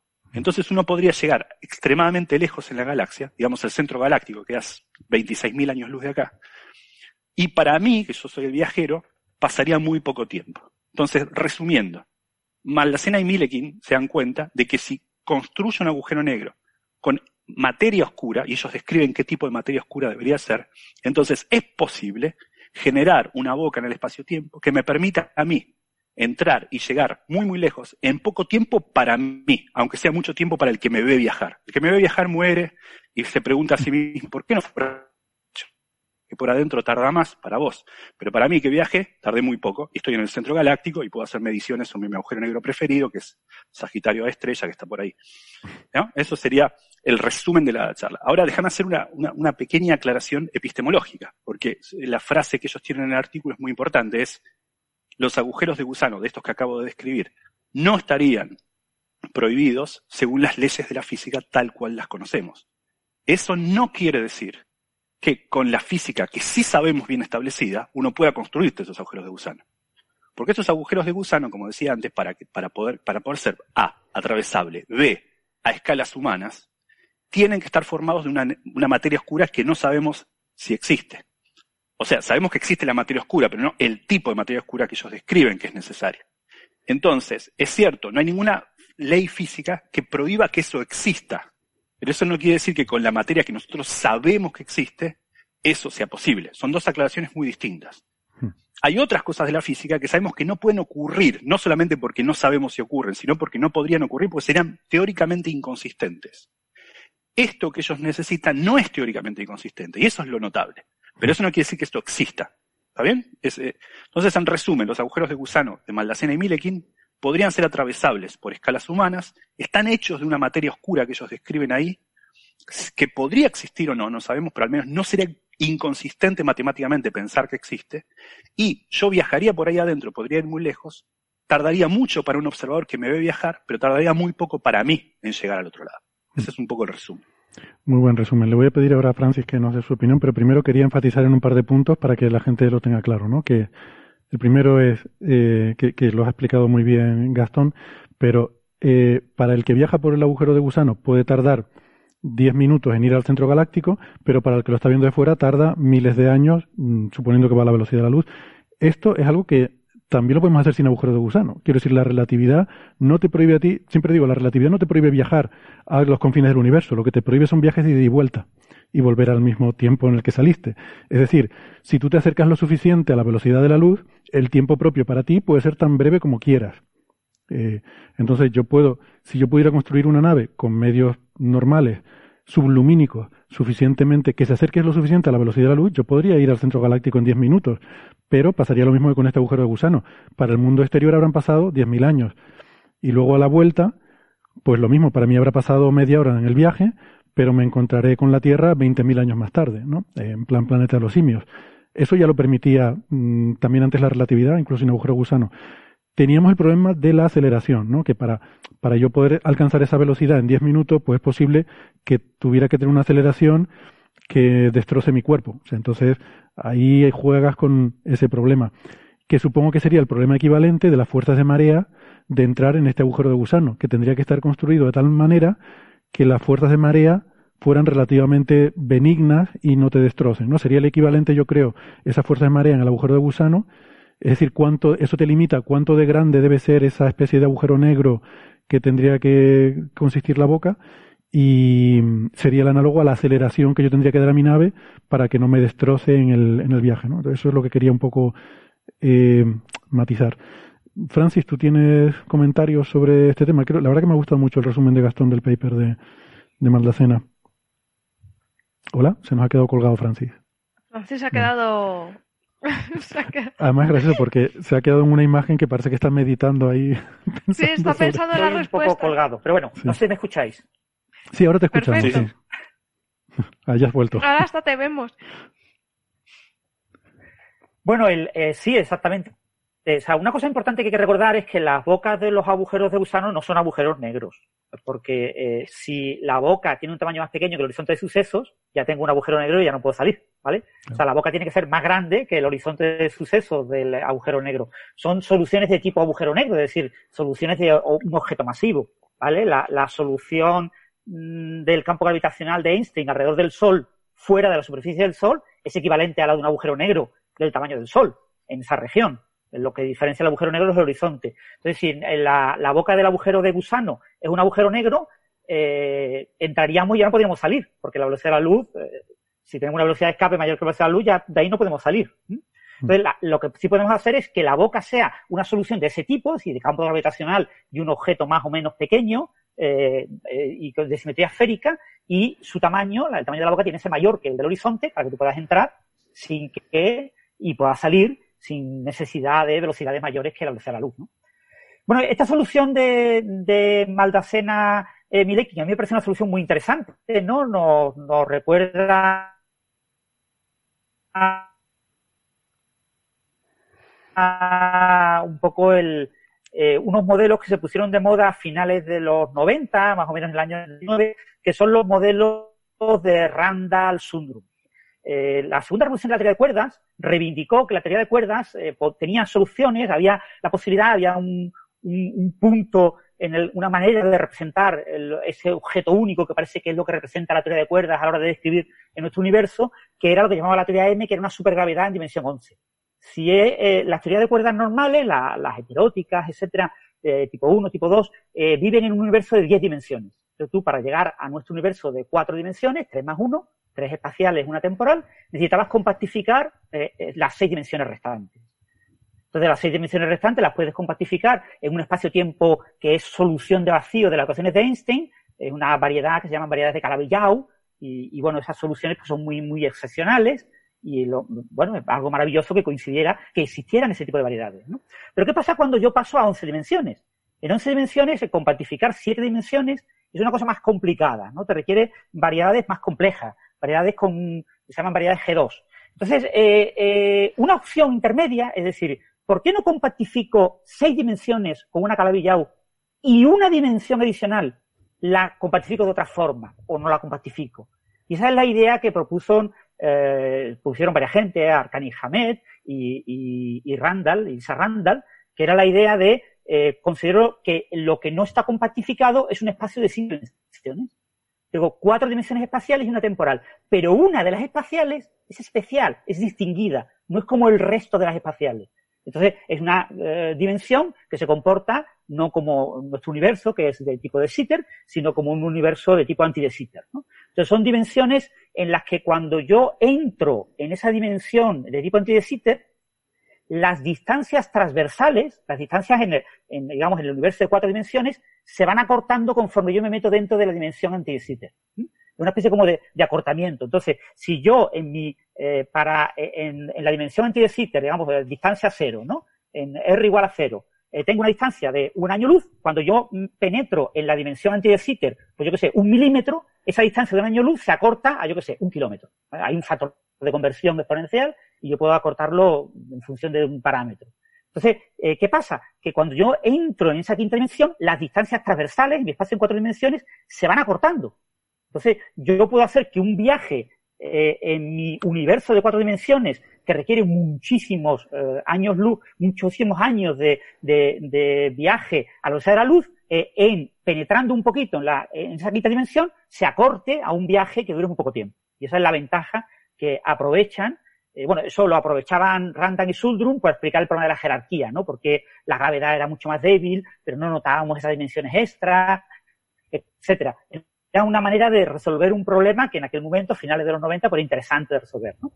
Y, eh, eso es lo que plantea, por ejemplo, eh, Kip Thorne para explicar en la película Interstellar las anomalías gravitacionales, ¿no? Cuando está en el tesseracto eh, Cooper y, y, toca en la pared del tesseracto, eh, pues eh, se produce, bueno, los seres de la quinta dimensión o los humanos del futuro que tienen acceso a la, a la tecnología adecuada para controlar esa quinta dimensión, generan ondas gravitacionales en esa quinta dimensión, pero como esa quinta dimensión es de tipo anti Sitter, eh, esas ondas, aunque legalmente se están moviendo a velocidades sublumínicas, en, permiten conectar puntos que están eh, espacialmente conectados, es decir, que no están temporalmente conectados. No, no puedo eh, eh, conectar esos dos puntos, dos puntos separados, por ejemplo, mil millones de años luz, los conecto penetrando en esa dimensión, pues unos milímetros. Entonces, esta idea es la misma que utilizan Maldacena y, y Milekin para obtener un agujero negro transitable en el que en su garganta yo me muevo una pequeña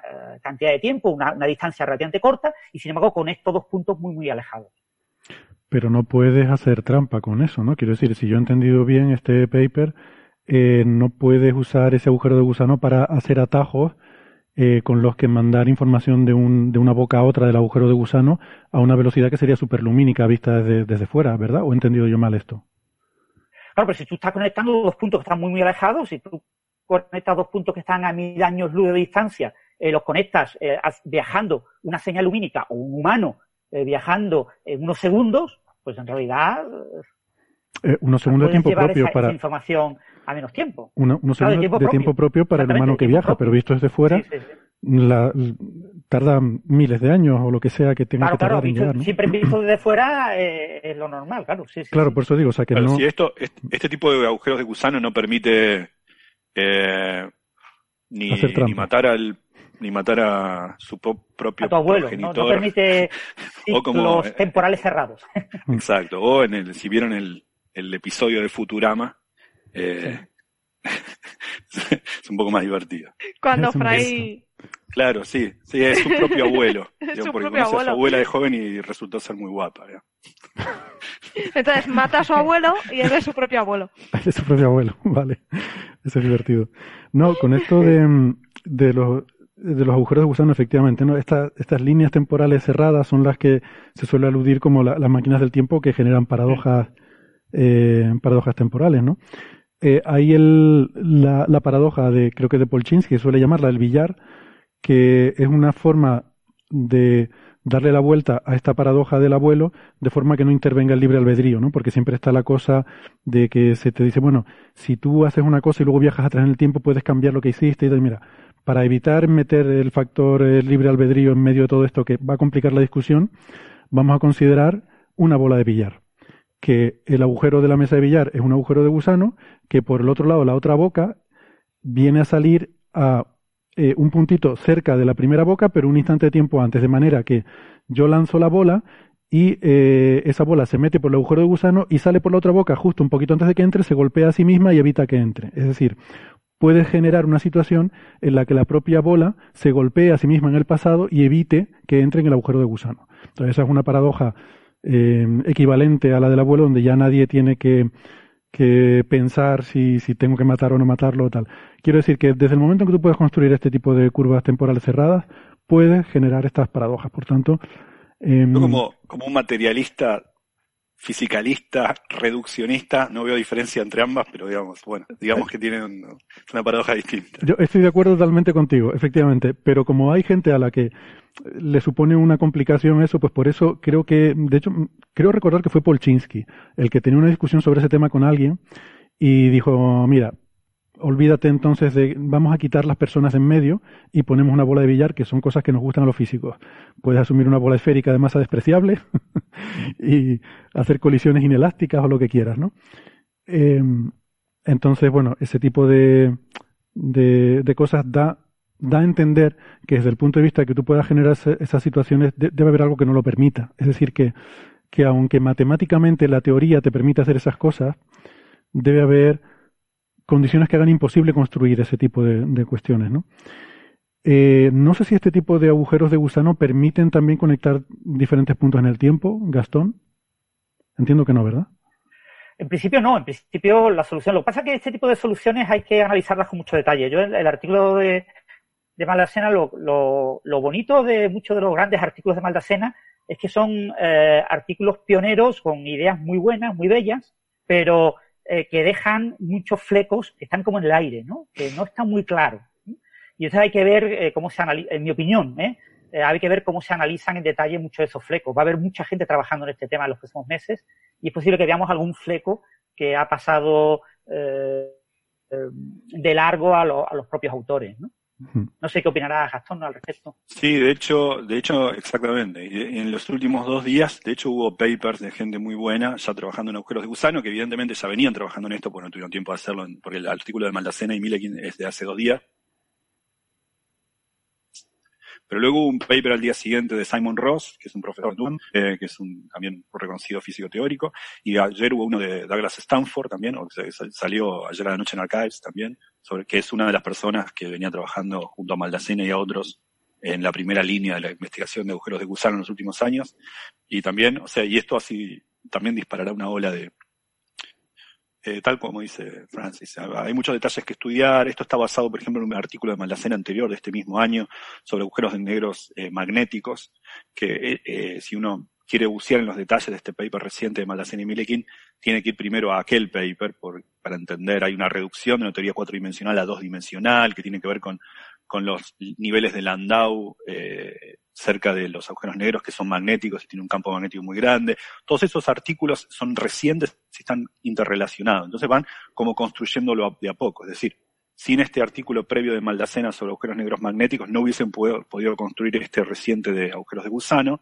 Y eh, no, hay, detalles a pulir, eh, modelos a generalizar y por el estilo. Yo también predigo que en las próximas semanas o meses va a haber mucha gente trabajando en esto, o al menos una, unas personas notables. Bueno, eh, por ir entonces, em, quizás lo que, lo que, nos falta por eh, comentar de todo este trabajo es ese tipo de materia oscura que dijo Gastón. Hace falta un tipo de materia oscura que no sabemos si existe y luego puntualizaste bien, bueno, sabemos que la materia oscura existe, pero no sabemos si es de este tipo en concreto que, que necesitan estos agujeros de gusano. ¿no? ¿Puedes explicar un poco qué tipo qué tendría que ser la materia oscura para que pudiera eh, construir este tipo de agujero de gusano? Claro, ellos, ellos dan un modelo, en ningún momento dicen que es necesario que sea tal modelo, lo cual está bueno porque hace que la construcción no sea tan robusta, tan rígida, pero ellos dan un modelo, el modelo más simple que se les ocurre, y que es dentro de todo, digamos, exceptis excipiendis, bastante eh, natural. Es decir, se parece, ese sector oscuro, esa materia que solo interactuaría con nuestro mundo de manera gravitatoria, ¿no? Eh, o sea, no, no chocaría, no interactuaría, no emitiría luz, no emitiría partículas eh, electrodébiles ni nada, solamente a través gravitatoriamente, es como un mundo separado que solo gravita ante nosotros y nosotros gravitamos ante él. Esa materia igual se parece mucho a la materia que nosotros conocemos, no interactúa con ella, pero, se, interactúa entre sí misma. Y está constituida por un campo de gauge muy parecido al fotón, solo que no sería la luz, sino otra, otra fuerza, que también tiene, para los expertos en esto, es un campo de gauge ante la simetría U1, es decir, el más simple de los campos de gauge, igual el fotón, no tendría masa. Eh, Esto sería el fotón oscuro que hemos comentado a veces. Sería un fotón oscuro, le ponen uno la, palabra oscuro para, para, dejar en claro que se comportaría como una luz, pero no interactuaría con la luz que nosotros conocemos, sería otra luz que nosotros no vemos. Pero sería como la luz, eh, propagaría de igual manera. Dentro, e de ese, dentro de ese sector oscuro, ¿no? Exacto, interactuaría con su materia, habría, tendría sus propios electrones, que no son los nuestros, con los nuestros ven nuestra luz, es, es, los otros verían la otra luz. Y esos otros serían fermiones sin masa, por ejemplo. Serían como electrones muy ligeros o muy ligeros. Entonces, esa teoría tiene una simetría que se conoce como simetría conforme. Es decir, las ecuaciones que describen esos campos del sector oscuro tienen una invariancia como escala, si uno, eh, es invariante, eh, invariancia de escala. Eh, y eso es algo que, bueno, que, que, también muchas teorías físicas que nosotros conocemos también tienen. Por ejemplo, el, electromagnetismo, per se, si no tuviese materia, sería invariante de escala también. Eh, así que, que bueno, eh, digo, con, con materias distintas porque se rompe a nivel cuántico, pero digo, es, es, quiero decir, no, no sería tan, tan extraña ese tipo de materia oscura. Ahora, eso no quiere decir que sea la materia oscura que nosotros vemos para que nosotros sabemos que existe, que vemos cuando, que, cuya, cuya existencia inferimos cuando vemos la rotación de las galaxias. Es otra cosa igual contribuiría a ella, porque también gravitaría y también sería parte de nuestro mundo, pero no quiere decir que es ah, la materia oscura, que sabemos que está ahí porque las galaxias rotan demasiado rápido y de lo cual poca duda hay, es la materia con la que Maldacena y Bielekin se construían su agujero de gusano, no es eso. Es una pequeña porción de la materia oscura, un sector de la materia oscura, podría ser una teoría con invariancia de escala, esas teorías que se llaman teoría de campos conformes, que está constituida por un fotón oscuro y unos fermiones libres, o sea, una suerte de electrones muy ligeros y, que, no interactúan con nuestra luz, que no interactúan con este fotón oscuro. Y eso sería una pequeña parte del mundo oscuro, digamos. Por supuesto, porque gravita también, pero no quiere, no hay que confundir ese sector oscuro con la totalidad de la materia oscura, que es algo mucho más convencional, ¿no?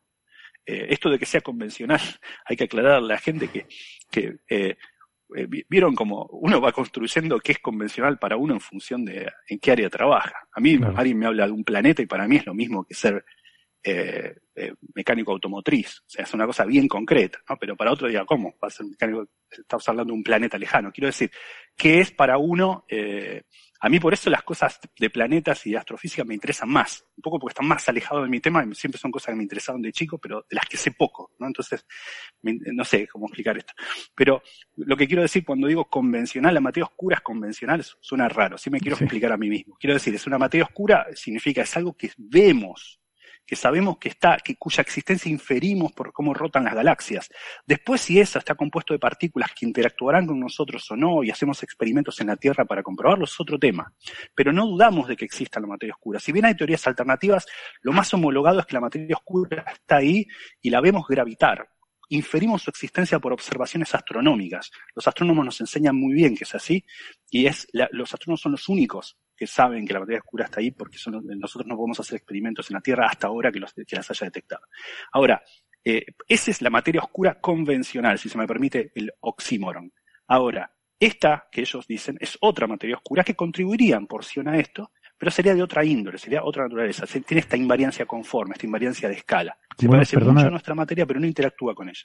Eh, por lo que sabemos, podría ser toda esa materia. Quiero decir que no sabemos a día de hoy si la materia oscura es un fotón oscuro únicamente o si es más cosas. sobre este aspecto, así que puede ser.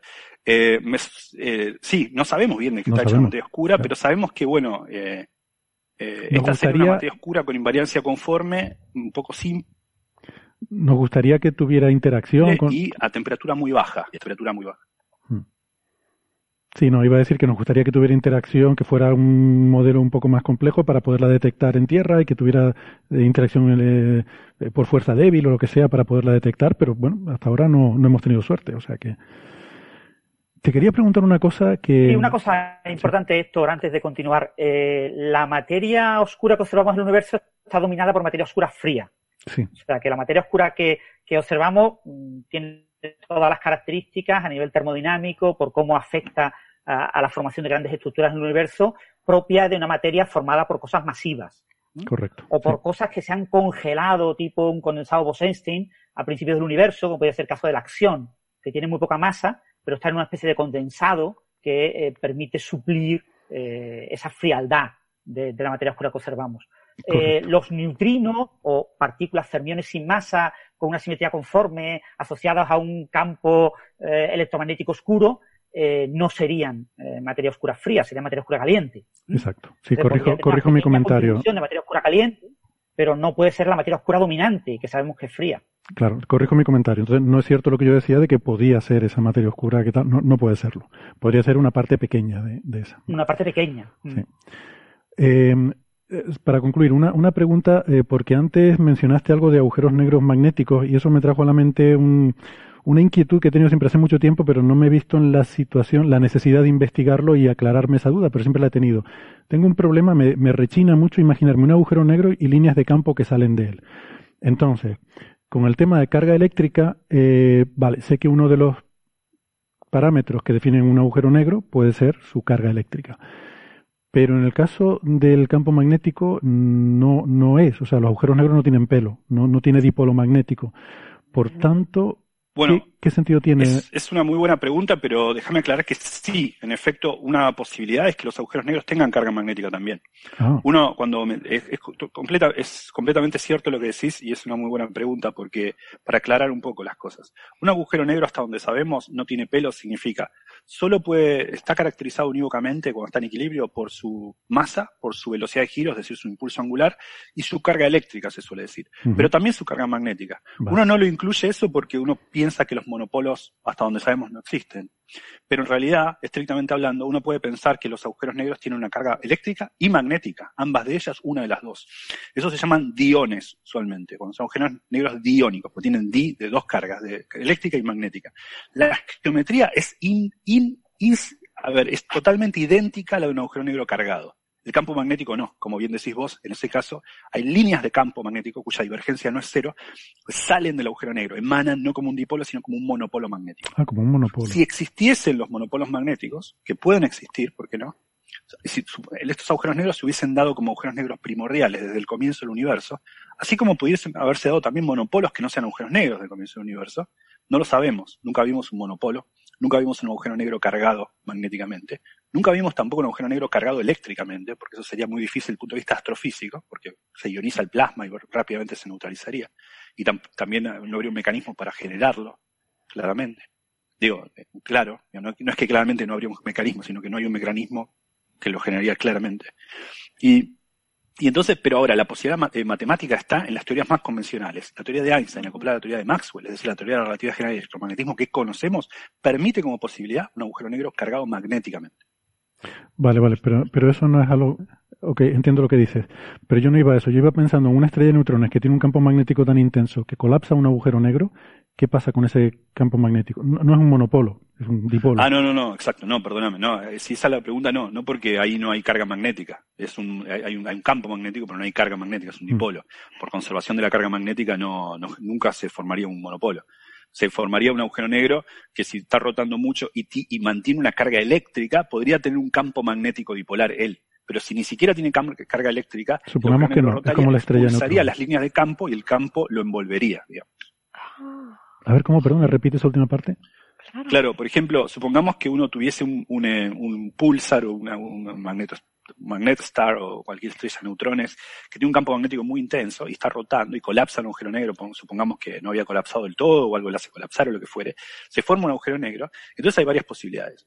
Una es que el agujero negro mantenga, pensemos, del punto de vista astrofísico esto quizá no tenga mucho sentido, pero teóricamente sí, mantenga una carga eléctrica, no magnética, eléctrica, entonces, si mantiene una carga eléctrica, al quedar rotando y tener una carga eléctrica, genera un campo magnético que sale como si ella misma es un dipolo. ¿Está bien? De igual manera una estrella de neutrones, pero más compacta aún. Mm. Ahora, eh, la carga eléctrica eh, no estaba en la estrella de eh, neutrones originalmente, porque son neutras las estrellas de neutrones. Entonces, en realidad, no hay una carga eléctrica. Así que el agujero negro no puede tener carga eléctrica. Si esa posibilidad que acabo de mencionar, si bien es teórica, no se puede dar en, en contexto astrofísico. ¿Qué pasaría con el campo magnético que la estrella de neutrones sí tenía?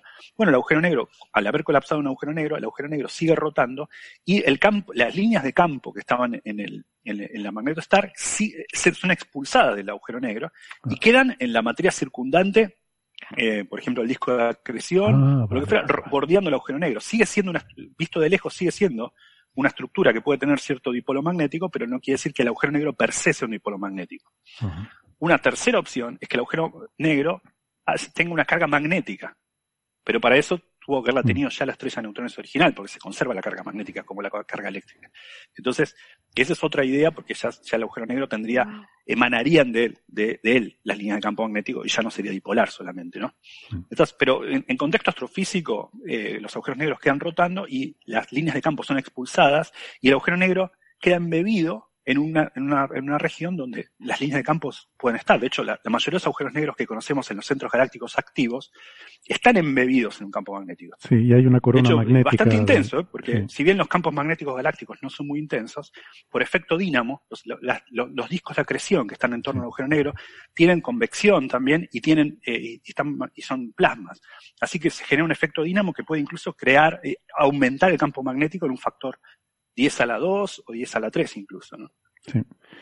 Sí, sí, eso es una cosa que habrá que explotar en la ciencia ficción, ¿no? El, eh, yo le decía, me hubiera gustado ver al protagonista de Interstellar pilotando la nave entre fulguraciones como las que vemos en el Sol, pero mucho sí. más a lo bestia, y, y, y erupciones de, de, material ahí espectaculares entre arcos de campo magnético, y que le hubiera dado un poco de sentido a poner un piloto humano en todo esto, porque ya que tienes un robot que lo hace todo tan bien, pues ¿para qué no, manda, por qué no mandar al robot, no? Pero bueno, que, mm, que eso, yo creo que falta, falta por explotar eso en la ciencia ficción.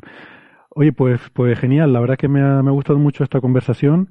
No sé si tienes algún último comentario, Francis, Sara, alguna otra cosa que quieran matizar. O... No, solo decir eso, que nuestro electromagnetismo tiene cargas eléctricas, pero no tiene cargas magnéticas. Ese nuevo electromagnetismo oscuro podría tener cargas magnéticas y no tener cargas eléctricas. Uh -huh. Y serían no es una cuestión de definición. Tipo electrón, pero con carga eh, magnética, es decir, nosotros le llamaríamos electrones monopolo, algo por el estilo, ¿no? Ya, muy bien. Pues, pues nada, genial, muy interesante. Eh, Gastón, ha sido un placer. Eh, contamos contigo para alguna otra ocasión en la que tengamos temas que tratar que, te, que tengan que ver con, con estas cuestiones. Muchas gracias.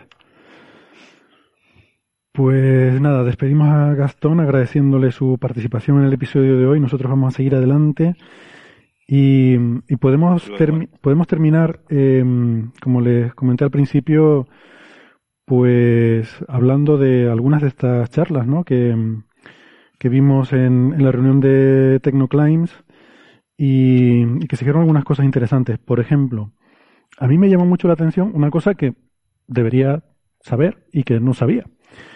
Y, y, por eso me resulta más llamativo, pero es que tenemos esta idea de que las estrellas son inmutables, están ahí siempre en el cielo y siempre han estado ahí y siempre ha sido todo así, ¿no? Resulta que en la charla que dio Jim Benford, que es el líder de la, uno de los eh, líderes de la iniciativa Starshot, eh, que es esta iniciativa para mandar una sonda a, a otra estrella, en este caso a Próxima Centauri, pues él también tiene mucho interés en qué pasaría si otras civilizaciones quisieran mandar sondas a nuestro sistema solar. Y la situación es la siguiente. Eh, resulta que aproximadamente cada 10.000 años eh, una estrella pasa relativamente cerca del sistema solar. Relativamente cerca al del orden de un año luz de distancia. Que esto es algo que no pensamos. Uno piensa la estrella más cercana está a cuatro años luz y siempre ha sido así. Y resulta que no solo siempre no ha sido así, sino que esto cambia, ya digo, en una escala de 10.000 años. Esa es más o menos la, la, la escala, ¿no? Y claro, eso querría decir que desde el principio del sistema solar, hace 4.500 millones de años, pues ha habido del orden de un millón de encuentros con, eh, con estrellas a esa escala de, del orden de un año luz. Entonces, igual que nosotros, por estar a cuatro años luz de una estrella, nos apetece mandar una sonda, pues ha habido, digamos que del orden de 500.000, un millón de, de posibilidades de que desde otra estrella alguien haya querido mandar una sonda al sistema solar. Eh, eh, no voy a hablar de Oumuamua, ¿eh? No, esto no tiene que ver con Oumuamua ni con Ivy Loeb ni nada de esto. Entonces, dentro de ese contexto, una cosa que mencionó eh, Benford es que hace 70.000 años hubo una estrella que pasó dentro, llegó a, entrar en la nube de Oort del sistema solar. Y esta es la estrella que se llama la estrella de Scholz. Y eso no lo descubrió él, lo descubrió Mamajek, Eric Mamajek, que es un conocido astrofísico, eh, estuvo involucrado, fue uno de los de, descubridores de la, estrella, de Tabi, por ejemplo, es uno de los que firma el paper original de la estrella de Tabi, y es muy conocido en la comunidad de exoplanetas, estaba también allí en, en, en, la reunión y rápidamente puso el enlace a su paper cuando Benford estaba hablando de este tema, allí en el chat puso el enlace a su paper, y es un artículo de 2000, eh, de 2015, en una letter en Astrophysical Journal, en la que habla de el sobrevuelo más cercano, bueno, el flyby, el encuentro más cercano de una estrella al sistema solar. Y en este artículo pues dice eso, que hay una, una estrella que realmente es una enana, es una enana roja junto con una enana marrón, un sistema binario, pues que eso, que pasaron eh, hasta el punto de penetrar en la nube de Oort y en, el sistema solar.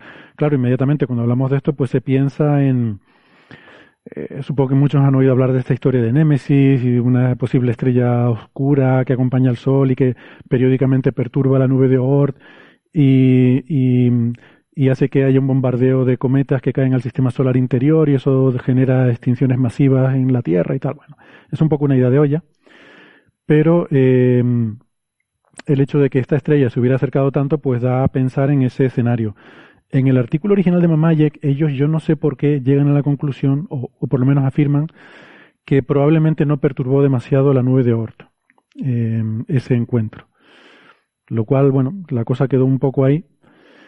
Hasta que luego en 2018, y este paper también se me pasó por alto, eh, un artículo firmado por los hermanos de la Fuente Marcos eh, Carlos y Raúl de la Fuente Marcos de la Universidad eh, Complutense de Madrid y, su colaborador Sver Arset de Cambridge, eh, publicaron un artículo de, de, los hermanos de la Fuente Marcos, hemos hablado alguna vez porque son un poco los expertos en, por lo menos en España, en simulaciones numéricas de órbitas en el sistema solar, de dinámica orbital, y, bueno, trabajan en este campo y en 2018 publicaron un artículo, esto fue poco después del descubrimiento de Oumuamua, en el que estudiaban objetos hiperbólicos, eh, cometas hiperbólicos en el sistema solar, preguntándose un poco por otros posibles visitantes interestelares que recuerdan que Oumuamua se bueno se dijo que era interestelar porque tenía una trayectoria muy hiperbólica, ¿no?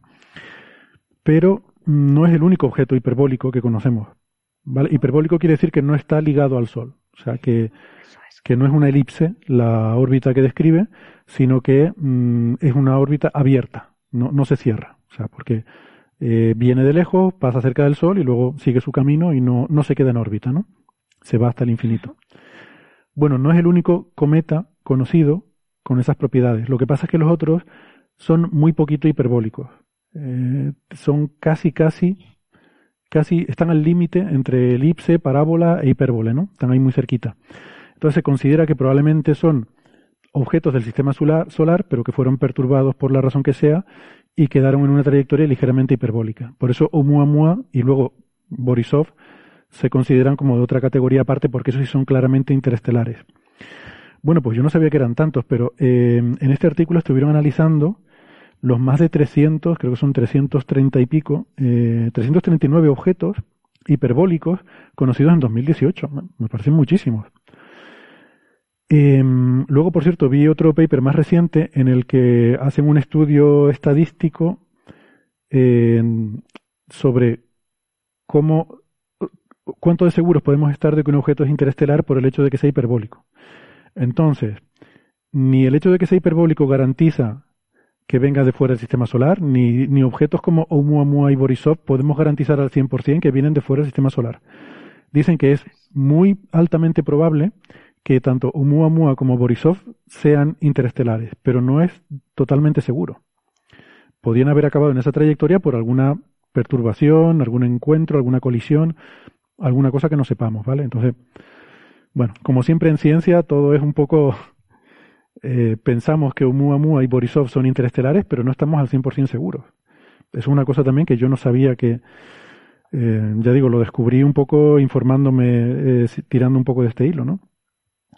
Bueno, volviendo al artículo este de los hermanos de la Fuente Marcos, ellos analizan estos 339 objetos hiperbólicos y concluyen que eh, un cierto porcentaje de ellos, 30 o algo así, tienen un origen común.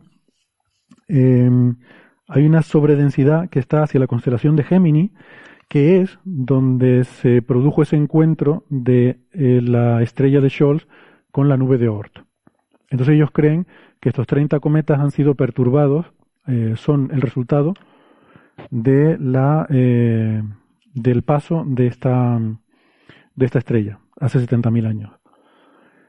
Y bueno, pues lo que les decía, eh, de aquí a dos millones de años esperamos recibir un porrón de cometas que hayan sido perturbados, claro, eh, cuando pasa una estrella, unos saldrán hacia afuera y otros caerán hacia adentro. De los que salen hacia afuera, pues nunca más volveremos a saber, pero de los que caen hacia adentro, algunos entrarán al sistema solar interior, algunos serán capturados por Júpiter y convertidos en cometas de periodo corto, lo que sea, pero algunos van a ser posibles impactadores en los planetas del sistema solar interior. Entonces, esto es un escenario que sabemos que ha ocurrido en la historia del sistema solar, y eh, pues ahora sabemos que esto probablemente ocurrirá dentro de dos millones de años, que es lo que tardarán esos cometas en llegarnos. Así que mm, ahora parece que, a pesar de que en el artículo original de Mamayek decían que probablemente no, no perturbó mucho, eh, según lo que sabemos ahora, parece que posiblemente sí, que va a haber un, una caída intensa de cometas en, cuerpos del sistema solar interior entre dos millones de años. ¿no? Mm, estas son razones por las cuales a las civilizaciones les interesa aprender astronomía, tener una agencia espacial y, protegerse potencialmente de los peligros de vivir en, eh, en un sistema solar. ¿no? En fin. Dentro de dos millones de años. Claro, claro, dentro de dos millones de años, sí. Por eso digo a las civilizaciones. A saber quién, quién vive aquí dentro de dos millones de años. Los posthumanos que vivan en ese momento, pues ya probablemente en dos millones de años no serán humanos. Pues posiblemente, ¿no? O, serán eh, nuestros descendientes fusionados con las máquinas, o, o, quizás no, o a lo mejor hemos destruido la civilización y vuelto para atrás y, volvemos. Y las cucarachas dominan la Tierra. Ellos nos llamarán homininos, ellos se considerarán humanos y nosotros seremos sus ancestros, eh, primitivos y, y, absolutamente ignorantes de todo sobre el universo. Por cierto, quería hacerles una pregunta de que estuvieron hablando hace dos semanas sobre ese tema, ¿no? Y la, esta denominación de homininos y hominoides y este tipo de cosas, ¿no? Lo escuché con mucha atención. Yo recuerdo que cuando yo era jovencito y leí algo sobre estas cosas, eh, había eh, había una, o sea, había una distinción entre lo que se llamaban monos y lo que se llamaban antropoides, en el sentido de que monos eran, pues, típicamente los que tenían cola, y los macacos, los no sé qué, y antropoides eran aquellos más parecidos a los seres humanos, como el gorila, el orangután, el chimpancé, y me sonaba un poco a que estos antropoides sería algo parecido a estos hominoides, hominoides, ¿no? Que, llaman ahora. Em, no sé si es un cambio de denominación, porque también, al fin y al cabo, eh, antropos entiendo que es del prefijo griego, que, tiene que ver con hombre y, o con persona, mientras que eh, los homininos, homínidos y hominoides tiene que ver con el, prefijo latino, ¿no? Homo, que sí que hace referencia a hombre y quizás sea más políticamente incorrecto que antropos, que creo que es más humano. En el griego creo que el género masculino se caracteriza por andros, mientras que antropo es más persona. Eh, no lo tengo muy claro, quizás Neferchiti sabe más de esto que yo, pero bueno, en fin, la pregunta a ustedes es si, si estos antropoides es, lo mismo que los homininoides o, o hay diferencia o, no sabemos, o es que ha cambiado esto bueno, con el tiempo. es un tema siempre complicado. Eh, antropoides es lo que también se llaman simios, simiformes, con forma de simio, eh, que básicamente son eh, lo que consideramos como monos eh, eh, se caracteriza fundamentalmente eh, porque no tienen rabo. O sea, hay monos con rabo y monos, o sea, con cola y, monos sin cola. Pues los antropoides o simiformes son los que no tienen cola, ¿no? Mm. Entonces, lo que pasa es que eso no corresponde a un a un orden. Esto es un, bueno, es que la, la, categoría, ¿os acordáis de orden, familia, género, especie? Bueno, pues en, en orden, pues también tenemos infraorden, tenemos superfamilia, subfam o sea, hay mucho eh, coletilla en esos términos, ¿no? Entonces, los, los antropoides son, son, los simios, en general.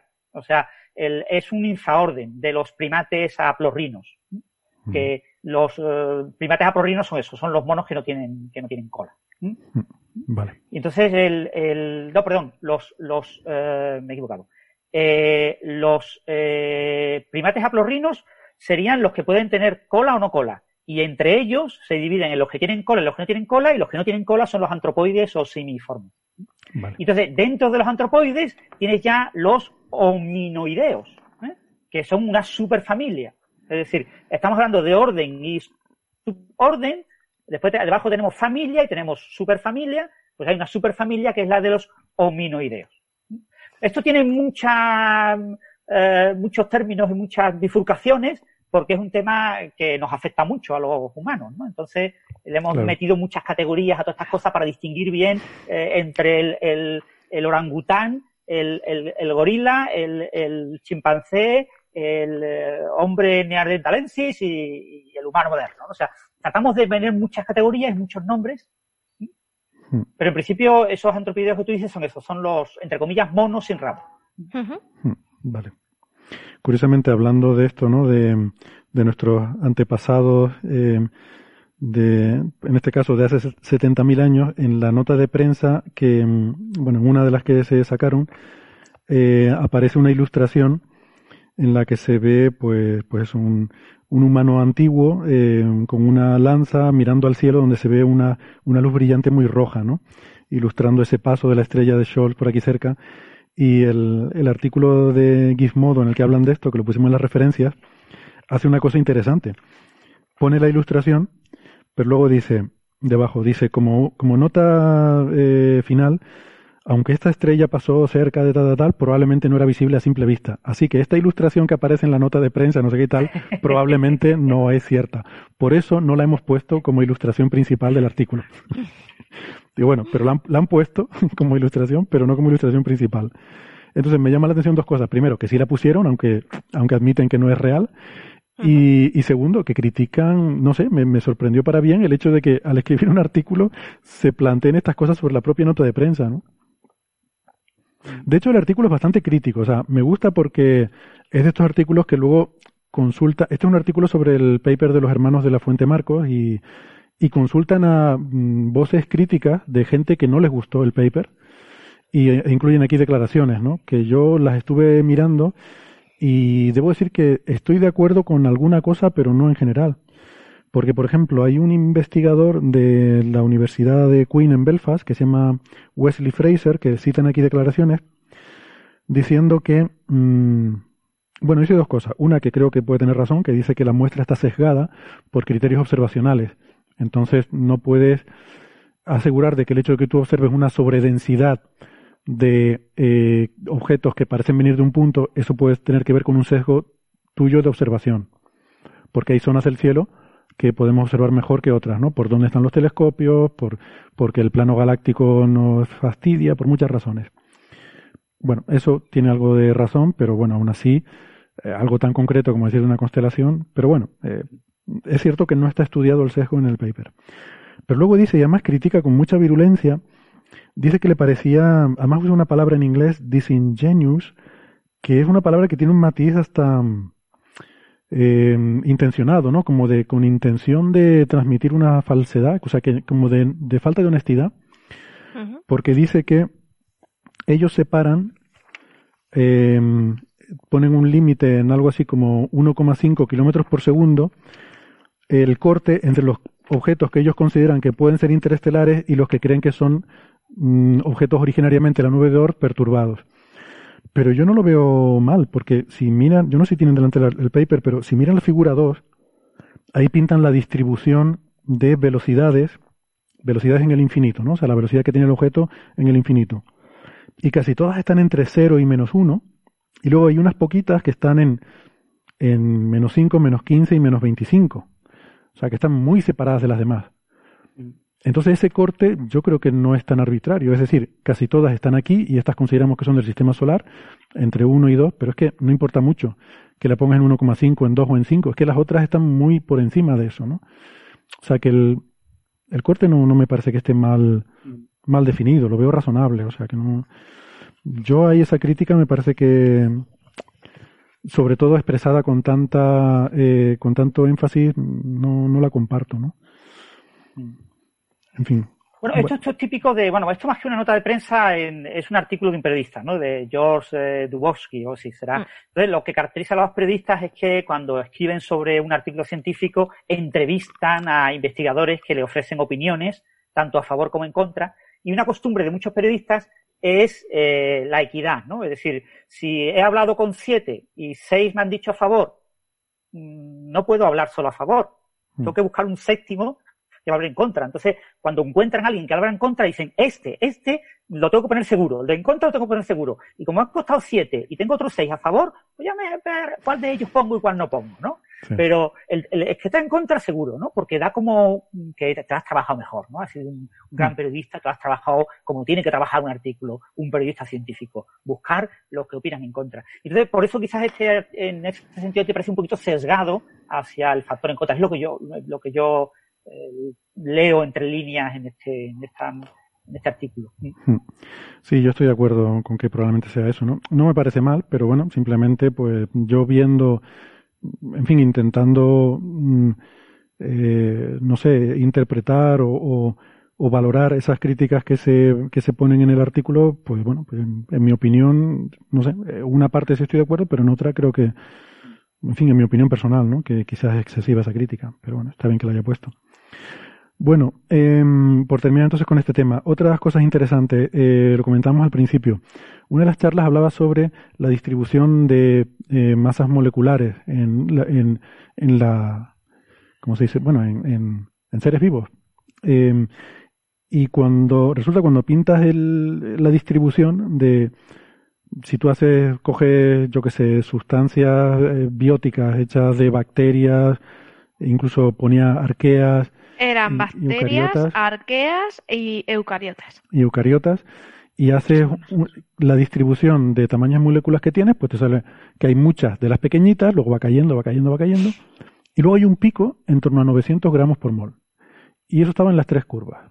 Y yo no tengo ni idea por qué. Y se lo le, pregunté a Francis y a Sara que, que tienen más, que son más biófilos que yo, a ver si sabían de dónde venía ese pico, porque en la charla eh, pues esta, esta chica no, no dijo nada, dijo que, bueno, que era un rasgo de la vida en la Tierra, que toda la vida en la Tierra tiene ese rasgo, y yo no tengo ni idea de dónde, de dónde puede venir y si esto es conocido o, o es algo que, que, acaban de descubrir en este grupo, no tengo ni idea. ¿Tú sabes algo, Sara? Se supone que eh, las moléculas eh, más pequeñas son más fáciles de tener, entonces por eso ese pico tan grande de las pequeñajas, porque esas las tienen todos y que las grandes, eh, por lo que he visto, eh, son sinónimo, las moléculas más complejas son sinónimos de vida. De hecho, en, si yo la charrea esta no la vi, pero en la charrea de, de Sarah Walker sí que te lo explica. Porque te dice que eh, un biomarcador de vida es buscar moléculas complejas.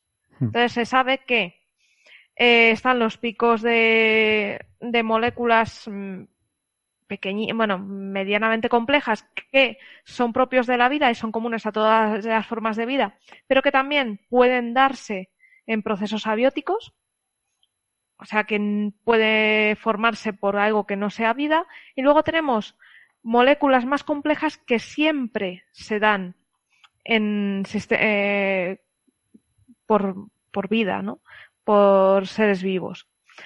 Luego hay otro tipo de eso, esa curva baja, ese pico baja, porque eh, según aumenta la complejidad, deja de darse en procesos abióticos, digo bióticos, perdona, eh, ya un, un ser vivo no las produce, a no ser que tenga tecnología.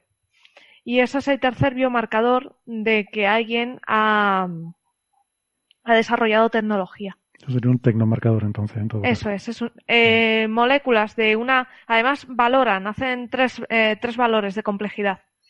Entonces, hay valor 3, dice aquí ya es un tecnomarcador. El valor 2 es el valor de eh, seres vivos. Y el valor 1 es lo que está entre. Puede ser ser vivo, puede ser geología. Y yo lo he relacionado a ambas gráficas porque sí que se parecían.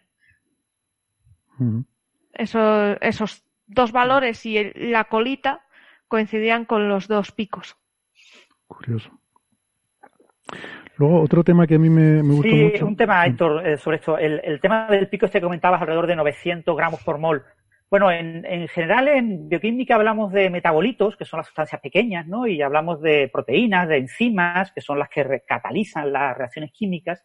Las eh, proteínas y los péptidos más pequeños rondan eh, tamaños superiores a 1000 gramos por mol. Entonces se suele hablar de, por debajo de 1000 gramos por mol, hablo de metabolito, por encima de 1000 gramos por mol, hablo de eh, proteínas o otras moléculas bioquímicas, ¿no? Macromoléculas, ¿no?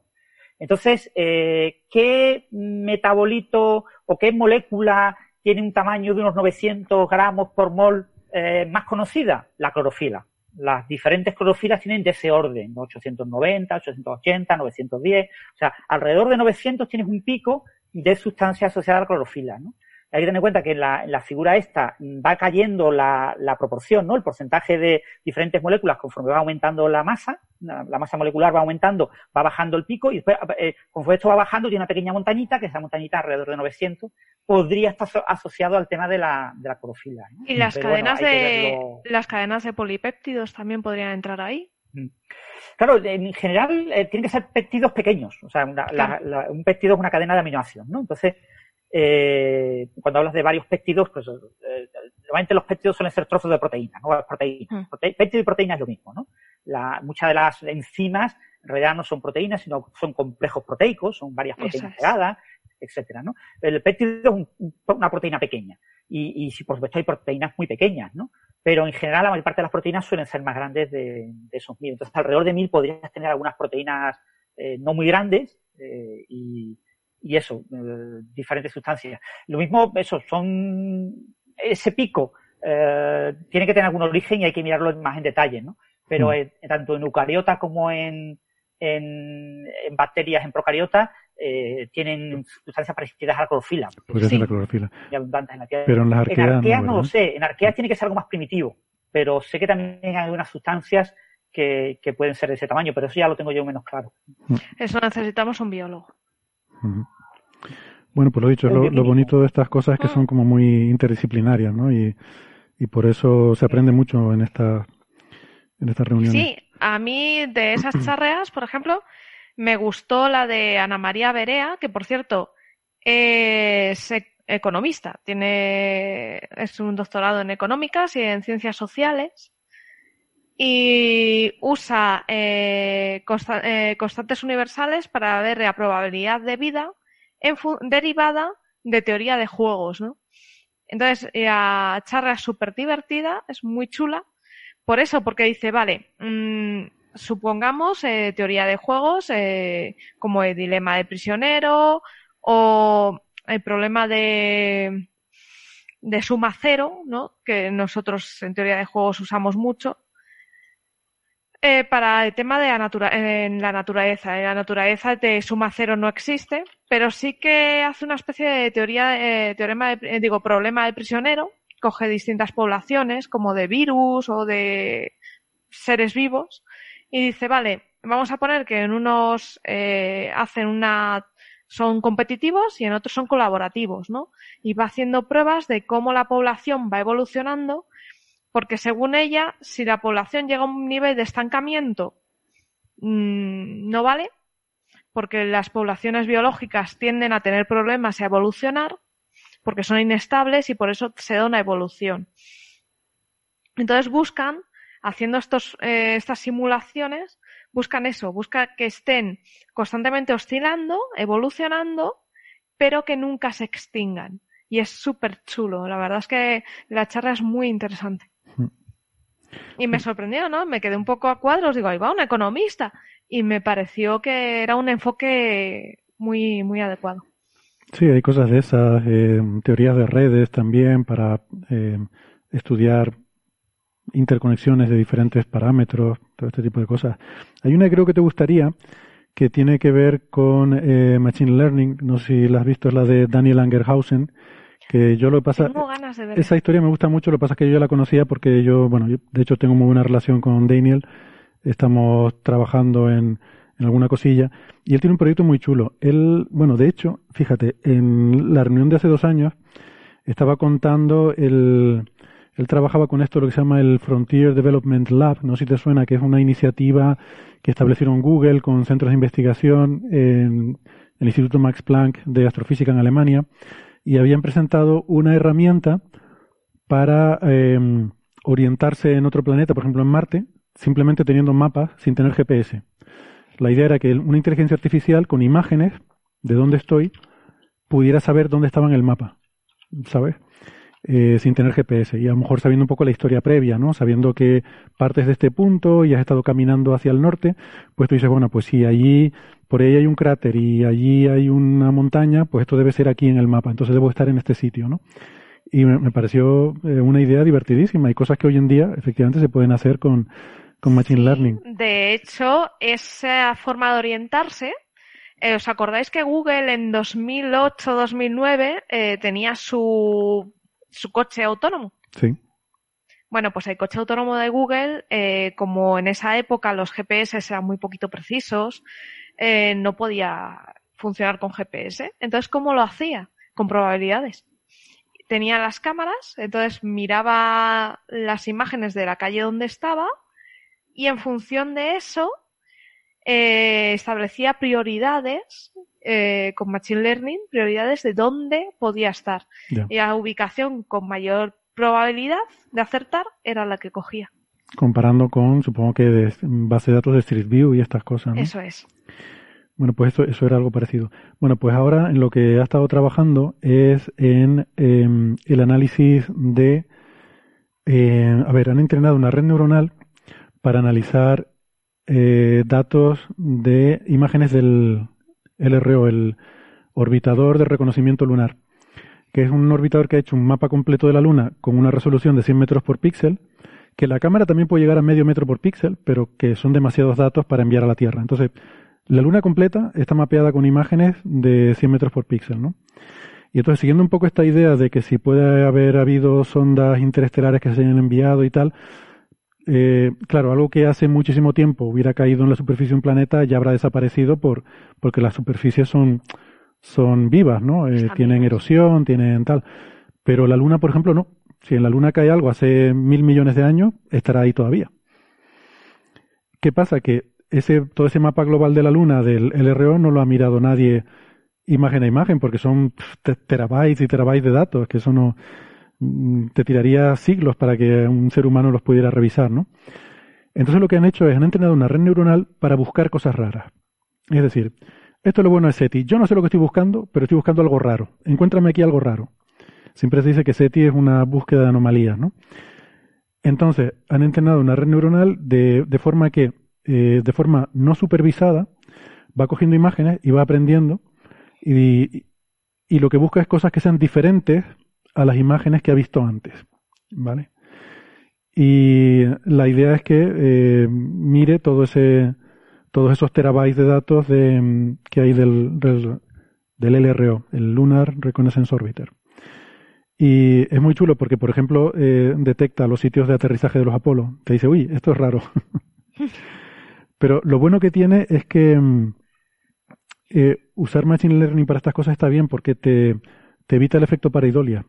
Quiero decir que el ser humano tiene una, eh, una, tenemos programado el cerebro para buscar patrones. Y por eso vemos la cara de Marte y eh, las caras de Belme, o sea, vemos mm, Jesucristo en las tostadas, estas cosas, ¿no? Que estamos, intentamos buscar cosas y tal. Eh, una red neuronal en principio no. o sea, la tiene si tú la entrenas con algo. Si tú la entrenas con gatos, va a buscar gatos en la luna. Y de hecho había una charla de un psicólogo que iba sobre eso, ¿no? Sobre cómo en imágenes de, en este caso creo que eran de seres precisamente, pues la gente veía cuadrados, rectángulos y tal. Pero lo bueno de este método de, Daniel es que es agnóstico, como dice él. Tú no la has entrenado para que busque algo. Eh, simplemente esa, esa red neuronal lo único que ha hecho es ver mapas de eh, fotos de la luna. Entonces está acostumbrado a ver fotos de la luna y lo que busca es anomalías, cosas que sean diferentes.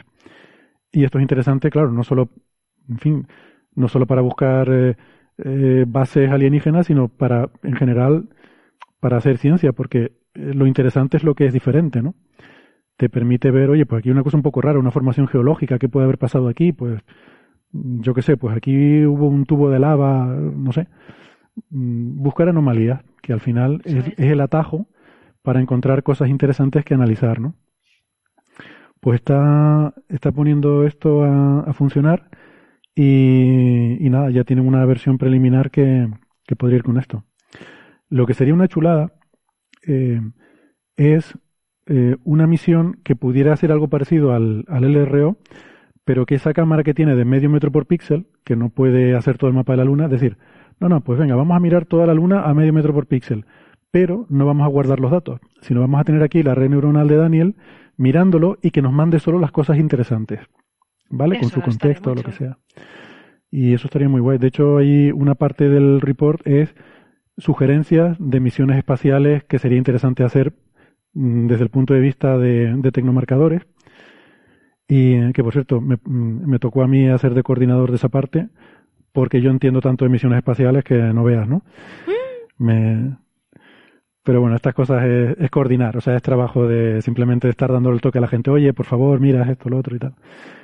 Eh, pues claro, una, una, de las cosas que, es, que, que estamos pensando proponer sería eso, hacer algo parecido al LRO, pero, pero vamos, que con una resolución de 10 centímetros, porque da igual, es que no, no las voy a almacenar. Lo que voy a hacer es tener una cosa mirándola en tiempo real y que cuando haya algo interesante nos la envíe a la Tierra. Mm. Y eso se podría proponer también para Marte, para cualquier otro planeta, para buscar justamente las, eh, no sé, las cosas que sean eh, interesantes de, de, observar. Mm. Las anomalías. Sí, lo que pasa es que en la Luna sabéis que las ondas chinas aparecerán, las, los aterrizadores de, vamos, los puntos de aterrizaje de Apolo, esas cositas, pero, pero mola. Mola bueno, porque pues sería, quiere decir que funciona. Justamente, claro, sería el test perfecto, ¿no? O sea, si mm. encuentras esas cosas, pues ya sabes que... Igual que en Marte, si te encuentran todos los robots que hay por allí habitando, pues... Uh -huh. Eso sería un indicio de que funciona. En Marte, además, uno espera tener más variedad geológica. Te vas a encontrar, yo qué sé, casquetes sí. polares, te vas a encontrar eh, valles de... Puras, valles de ríos. De ríos, de deltas de ríos, cosas así, ¿no? O sea, que eso, eso puede estar chulo. Pues, y luego lo, lo, mandamos a Ceres, que está muy sí. abandonadito. Pues sí. y, y por lo visto hay cosas interesantes en Ceres también que ver. Eso, por eso. ¿Quién lo iba a pensar? Cuando Don fue para allá, ¿quién iba a pensar que iba a haber tantas cosas ahí, no? Hmm. Bueno, pues con esto cerramos el círculo, ¿no? Si volvemos a Ceres, yo creo que es una buena forma sí. de, de cerrar el círculo y de ir concluyendo. ¿Quieren que vayamos terminando? Cogemos un par de preguntitas y, y con esto lo, lo, dejamos por hoy. Vale. Vamos allá. Perfecto. Aquí comienza señales, señales, señales de los oyentes, de los oyentes, de los oyentes.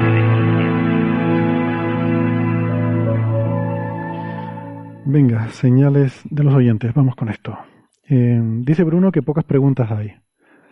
Eh, por ejemplo, eh, dice Silverín Mike Silver que una solución de 10 centímetros no es suficiente. Bueno. Pues... Sí, pero es para buscar gatos en la luna. Sí. Ah, bueno, lo, luego pone una ah. carita riéndose, no sé si sería irónico.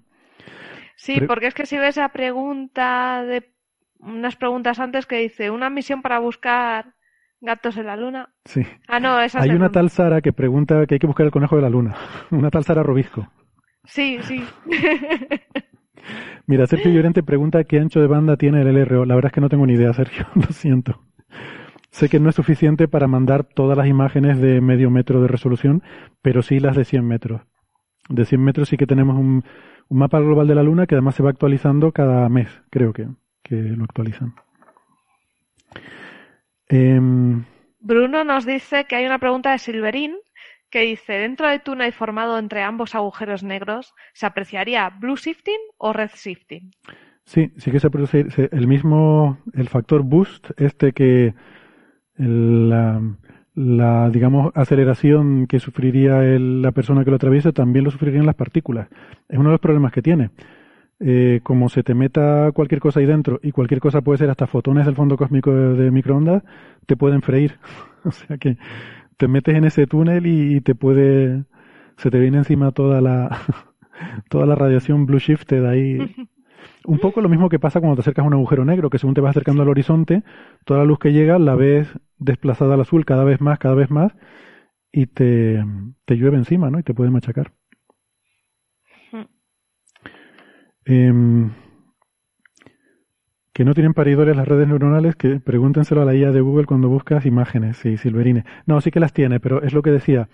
Son redes neuronales que se han entrenado con los objetos que quieres buscar. Entonces tiene la misma paridolia que el ser humano o, o más si quieres, ¿no? Lo que decía, si la entrenas para buscar gatos, encuentra gatos en cualquier cosa que le ponga y es divertido, ¿no? Ver ese tipo de, de cosas en una máquina. Pero digo, esta en particular, la de Daniel, no, porque no está entrenada con lo que quieres buscar, sino al contrario, está entrenada con lo normal, le dice, esto es lo normal, y ahora búscame lo que sea diferente de esto. Entonces, en ese sentido, digo que, que no sufre de ese problema, ¿no? Hmm. Muy bien. Pregunta Calimero. De todas formas, los resultados de esa red neuronal tendrán que ser verificados por humanos. Quiero decir claro. que. Claro. Claro, lo que hace la red neuronal. Nos va destacando una serie de posibles anomalías y después habrá que haber una revisión de esas anomalías para confirmar que realmente son anómalas. Exactamente.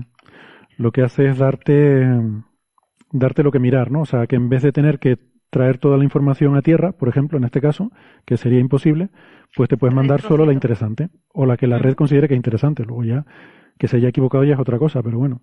Claro.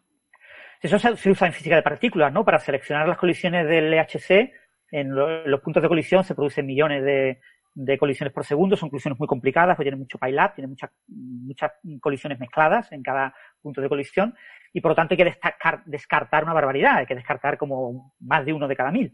Entonces, eh, se utilizan unos sistemas de triggers, que son sistemas basados también en redes neuronales y sistemas en hardware, que eh, descartan las colisiones que no tienen una serie de características. Entonces yo ajusto esas características para sesgar eh, qué, colisiones eh, voy seleccionando en función de lo que yo busco. Si yo busco supersimetría, si busco tipo Higgs, si busco serotipo eh, Quartzima, voy sesgando, adaptando los triggers. un cierto porcentaje del tiempo los triggers buscan una serie de tipos de colisiones, otro cierto porcentaje de tiempo buscan otro tipo de colisiones, eh, porque no puedo aceptarlas todas. Entonces, con toda seguridad, estoy perdiendo colisiones muy interesantes que, que podrían dar lugar a un gran descubrimiento, quizás sí, quizás no, pero eh, no lo sabremos hasta un futuro, en el momento en el que ya hayamos analizado muchas cosas y digamos, venga, vamos a probar también con esta otra cosa. Y, puede aparecer de repente ese tipo de, resultados. Mira, Robustiana Carrocera dice una cosa interesante. Dice, cuando buscamos un naufragio en el Mediterráneo hace unos años, por foto aérea, hubiera venido bien eso. Pues mira, la verdad es que sí. Mm. Yo no sé si con satélites hay suficiente resolución, pero, pero justo este tipo de técnicas pueden venir muy bien para este tipo de cosas. O con drones que pueda sobrevolar alguna región de accidente o lo que sea y, no sé, buscar... Acordaos de aquel avión. De aquel avión. Se perdió... Uno en el, en el Atlántico, ¿no? Hubo uno mm, que cayó, ¿no? Entre Brasil y... Y que nos encontró muy poquito. Es verdad. Pasa eso, que, que es muy difícil ver el fondo del mar. los satélites, por ejemplo, en el, en el mar de Alborán se, compra a España imágenes de un satélite francés, no recuerdo el nombre del satélite, para explorar el paso, por ejemplo, de pateras. Entonces, por satélite se puede ver el paso de pateras por el, por el mar de Alborán, entre el norte de África y el, sur de España. Y, pero lo que no sé es si se puede penetrar mucho, porque el mar Mediterráneo tiene una profundidad muy alta. Entonces, eh, por debajo de la, de la capa de unos 100 metros así de profundidad será muy, muy difícil llegar a ver algo. No, ahí los métodos de visión no te valen. Vas a mm. tener que meter otra cosa. Ven es una especie de, ondas, se llaman solitones, en la entrada de agua del Atlántico, que entra por la parte de arriba, abajo está el, agua mediterránea, esa interfase, una interfaz de salinidad, y en esa interfaz se producen ondas, y son ondas de tipo solitón, que penetran incluso superando Almería, saliendo hacia el interior, y penetran distancias enormes, y eso sí se ve desde satélite, pero está a una profundidad, no recuerdo, pero de orden de 100 metros de profundidad, no mucho más. Hmm. Mira, Calimero pregunta, eh, dice, nunca encuentra o nadie que hable, no, no, creo que eh, está un poco, se debe haber equivocado al escribir la pregunta, pero bueno, dice, nunca encuentra o nadie que hable sobre la gráfica histórica de CO2 y temperatura, no le encuentro relación clara a ambas variables. Supongo que está cuestionando un poco la relación entre calentamiento global y emisiones de CO2 y mm, bueno, eh, es un argumento. Verdadero. Sí, yo no sé si se refiere a un argumento que se suele usar a veces en el negacionismo, que es el cogerte gráficas históricas, cuando digo históricas quiero decir en escala geológica, eh, de la temperatura, de la variación de temperatura terrestre, y eh, correlacionarla con el índice de CO2 y, ver que no hay una, una correlación clara. Eh, y de nuevo, aquí tenemos que tener en cuenta la separación de escalas temporales. Si tú vas en escala geológica, hay factores que son más importantes o que han sido eh, históricamente más importantes, como son los ciclos de Milankovitch, las glaciaciones y una serie de parámetros eh, orbitales que son los que han dictado la variación de la temperatura. Eh, si te vas a escalas más cercanas, por ejemplo, a escalas de 1000, 2000 años, la variación de CO2 ha sido relativamente poca, quitando los últimos 100 años, y entonces pues ha habido algunas eh, pequeñas fluctuaciones de temperatura, bueno, que, que han tenido el, la más importante posiblemente el, periodo cálido medieval, es una de ellas, en torno al, al siglo X después de Cristo. Mira, hay una forma empírica de medir eh, esta reacción CO2 y temperatura y ha sido eh, mediante toma de medidas mediante satélite de espectro infrarrojo. Durante los últimos 40 años se ha estado midiendo eh, y se muestra que en estos últimos 40 años, se ha debido medir de más, se muestra menos energía escapando al espacio en las longitudes de onda en las que el CO2 absorbe temperatura. Entonces, ¿qué quiere decir? Que el CO2 absorbe esa temperatura y se queda aquí con nosotros, no se expulsa afuera. Absorbe ese calor, sería la forma de, Eso es. decirlo. El, pero vamos, que si miras la, esa gráfica, esa variación de temperatura, verás que es muy suave y de repente en los últimos 100 años pega un pepinazo hacia arriba tremendo. Eh, eso es, a ver, es muy evidente. Quiero decir que, que eh, no, no, no tiene discusión eh, racional. No, y aparte es eso, desde la revolución industrial hemos em, empieza todo. Además es que se ven las gráficas son muy llamativas. Bueno, pues nada, si les parece, yo creo que con esto lo vamos a ir dejando por hoy. y estoy muy contento de ver que hemos conseguido hacer un programa que ha bajado de las dos horas y media. un objetivo que tenía desde hace algún tiempo. Ahora el próximo objetivo será las dos horas. Pues Vamos por buen camino. Pues eso, recomendar a este, a este oyente que busque figuras de CO2 en testigos de hielo del lago Vostok y que lo ah, compare con la temperatura. Esto lo tiene publicado en la NOAA o así y, verá eh, correlaciones de los últimos mm, cerca de un millón de años. ¿eh? Mm. Y, hay una muy buena correlación, ¿vale? Otra cosa es que en los últimos 100 años todo salta eh, por las nubes, ¿no? claro, por eso digo, esa, el último millón de años eran mucho más bajos. Pero el, problema, el problema es que si ves esa gráfica así tal cual, que la que dices de, los cores de hielo, eh, si, si, no, si no lo interpretas correctamente, puedes llegar a la conclusión de que no hay correlación, porque ves variaciones en escalas de tiempo muy largas que no están influidas por el CO2, pero es que están influidas por otras cosas, es que hay otras cosas que mm. influyen pero, eh, pero en escalas muy largas de tiempo, no en escalas de 100 años, que es lo que estamos viendo ahora. Eso es.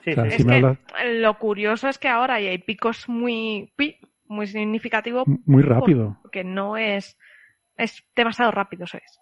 Mientras que, jodín, en otros cambios climáticos que ha tenido la Tierra, ves que es lentito. El claro, hay, es que hay glaciaciones y periodos interglaciares, sí, pero, pero son decenas de miles, cien mil años, ¿sabes? Son escalas totalmente diferentes. Hace millones de años tuvimos aquí un clima tropical y no había polos. Sí, eso pasó, pero no pasó de anoche a la mañana como está pasando ahora. Y hace cuatro mil millones de años la Tierra era todo lava, o sea, claro. la superficie. Eh, hay que hay que tener en cuenta las escalas temporales, si no se puede se puede uno confundir. Bueno, muy bien, pues genial. Eh, creo que ha quedado bien el programa de hoy. Muchas gracias. Eh, Francis, Sara. Gracias a nuestro oyente que vino, hoy tuvimos un espectador aquí en el Museo de la Ciencia, ya poquito a poco la normalidad va volviendo. Podrías haberle pedido que hiciera alguna pregunta, ¿no? Es que, no, es que se fue, ¿sabes lo pasa? El museo ya lleva un ratito ah, cerrado y eh, el programa se nos alarga más de la hora de cierre del museo. Entonces nosotros nos quedamos aquí grabando, sí, yo me despedí, pero él se tuvo que ir porque el museo cerraba. Y oh. sí, para otra quizás tendría que pedirle que hagan preguntas a lo mejor durante el programa, sin esperar, sin esperar al final, ¿no? Porque, porque si no este público no llega. Pero bueno, el público que se ha llegado al final es el que está siguiendo el directo en YouTube. Eh, muchas gracias por acompañarnos y por sus preguntas.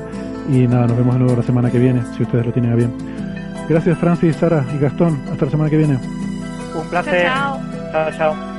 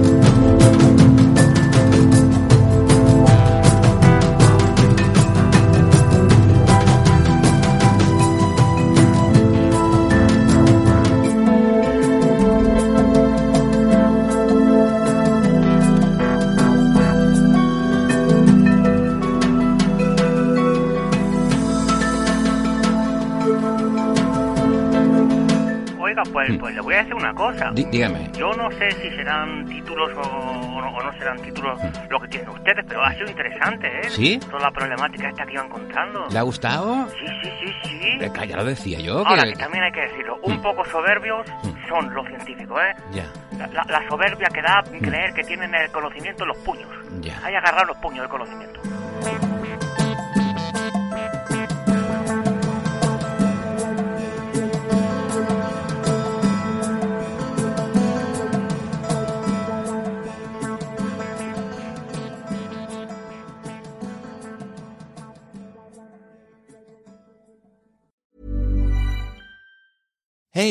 Danny Pellegrino from Everything Iconic. Ready to upgrade your style game without blowing your budget? Check out Quince. They've got all the good stuff shirts and polos, activewear, and fine leather goods, all at 50 to 80% less than other high end brands. And the best part? They're all about safe, ethical, and responsible manufacturing. Get that luxury vibe without the luxury price tag. Hit up quince.com slash upgrade for free shipping and 365 day returns on your next order. That's quince.com slash upgrade.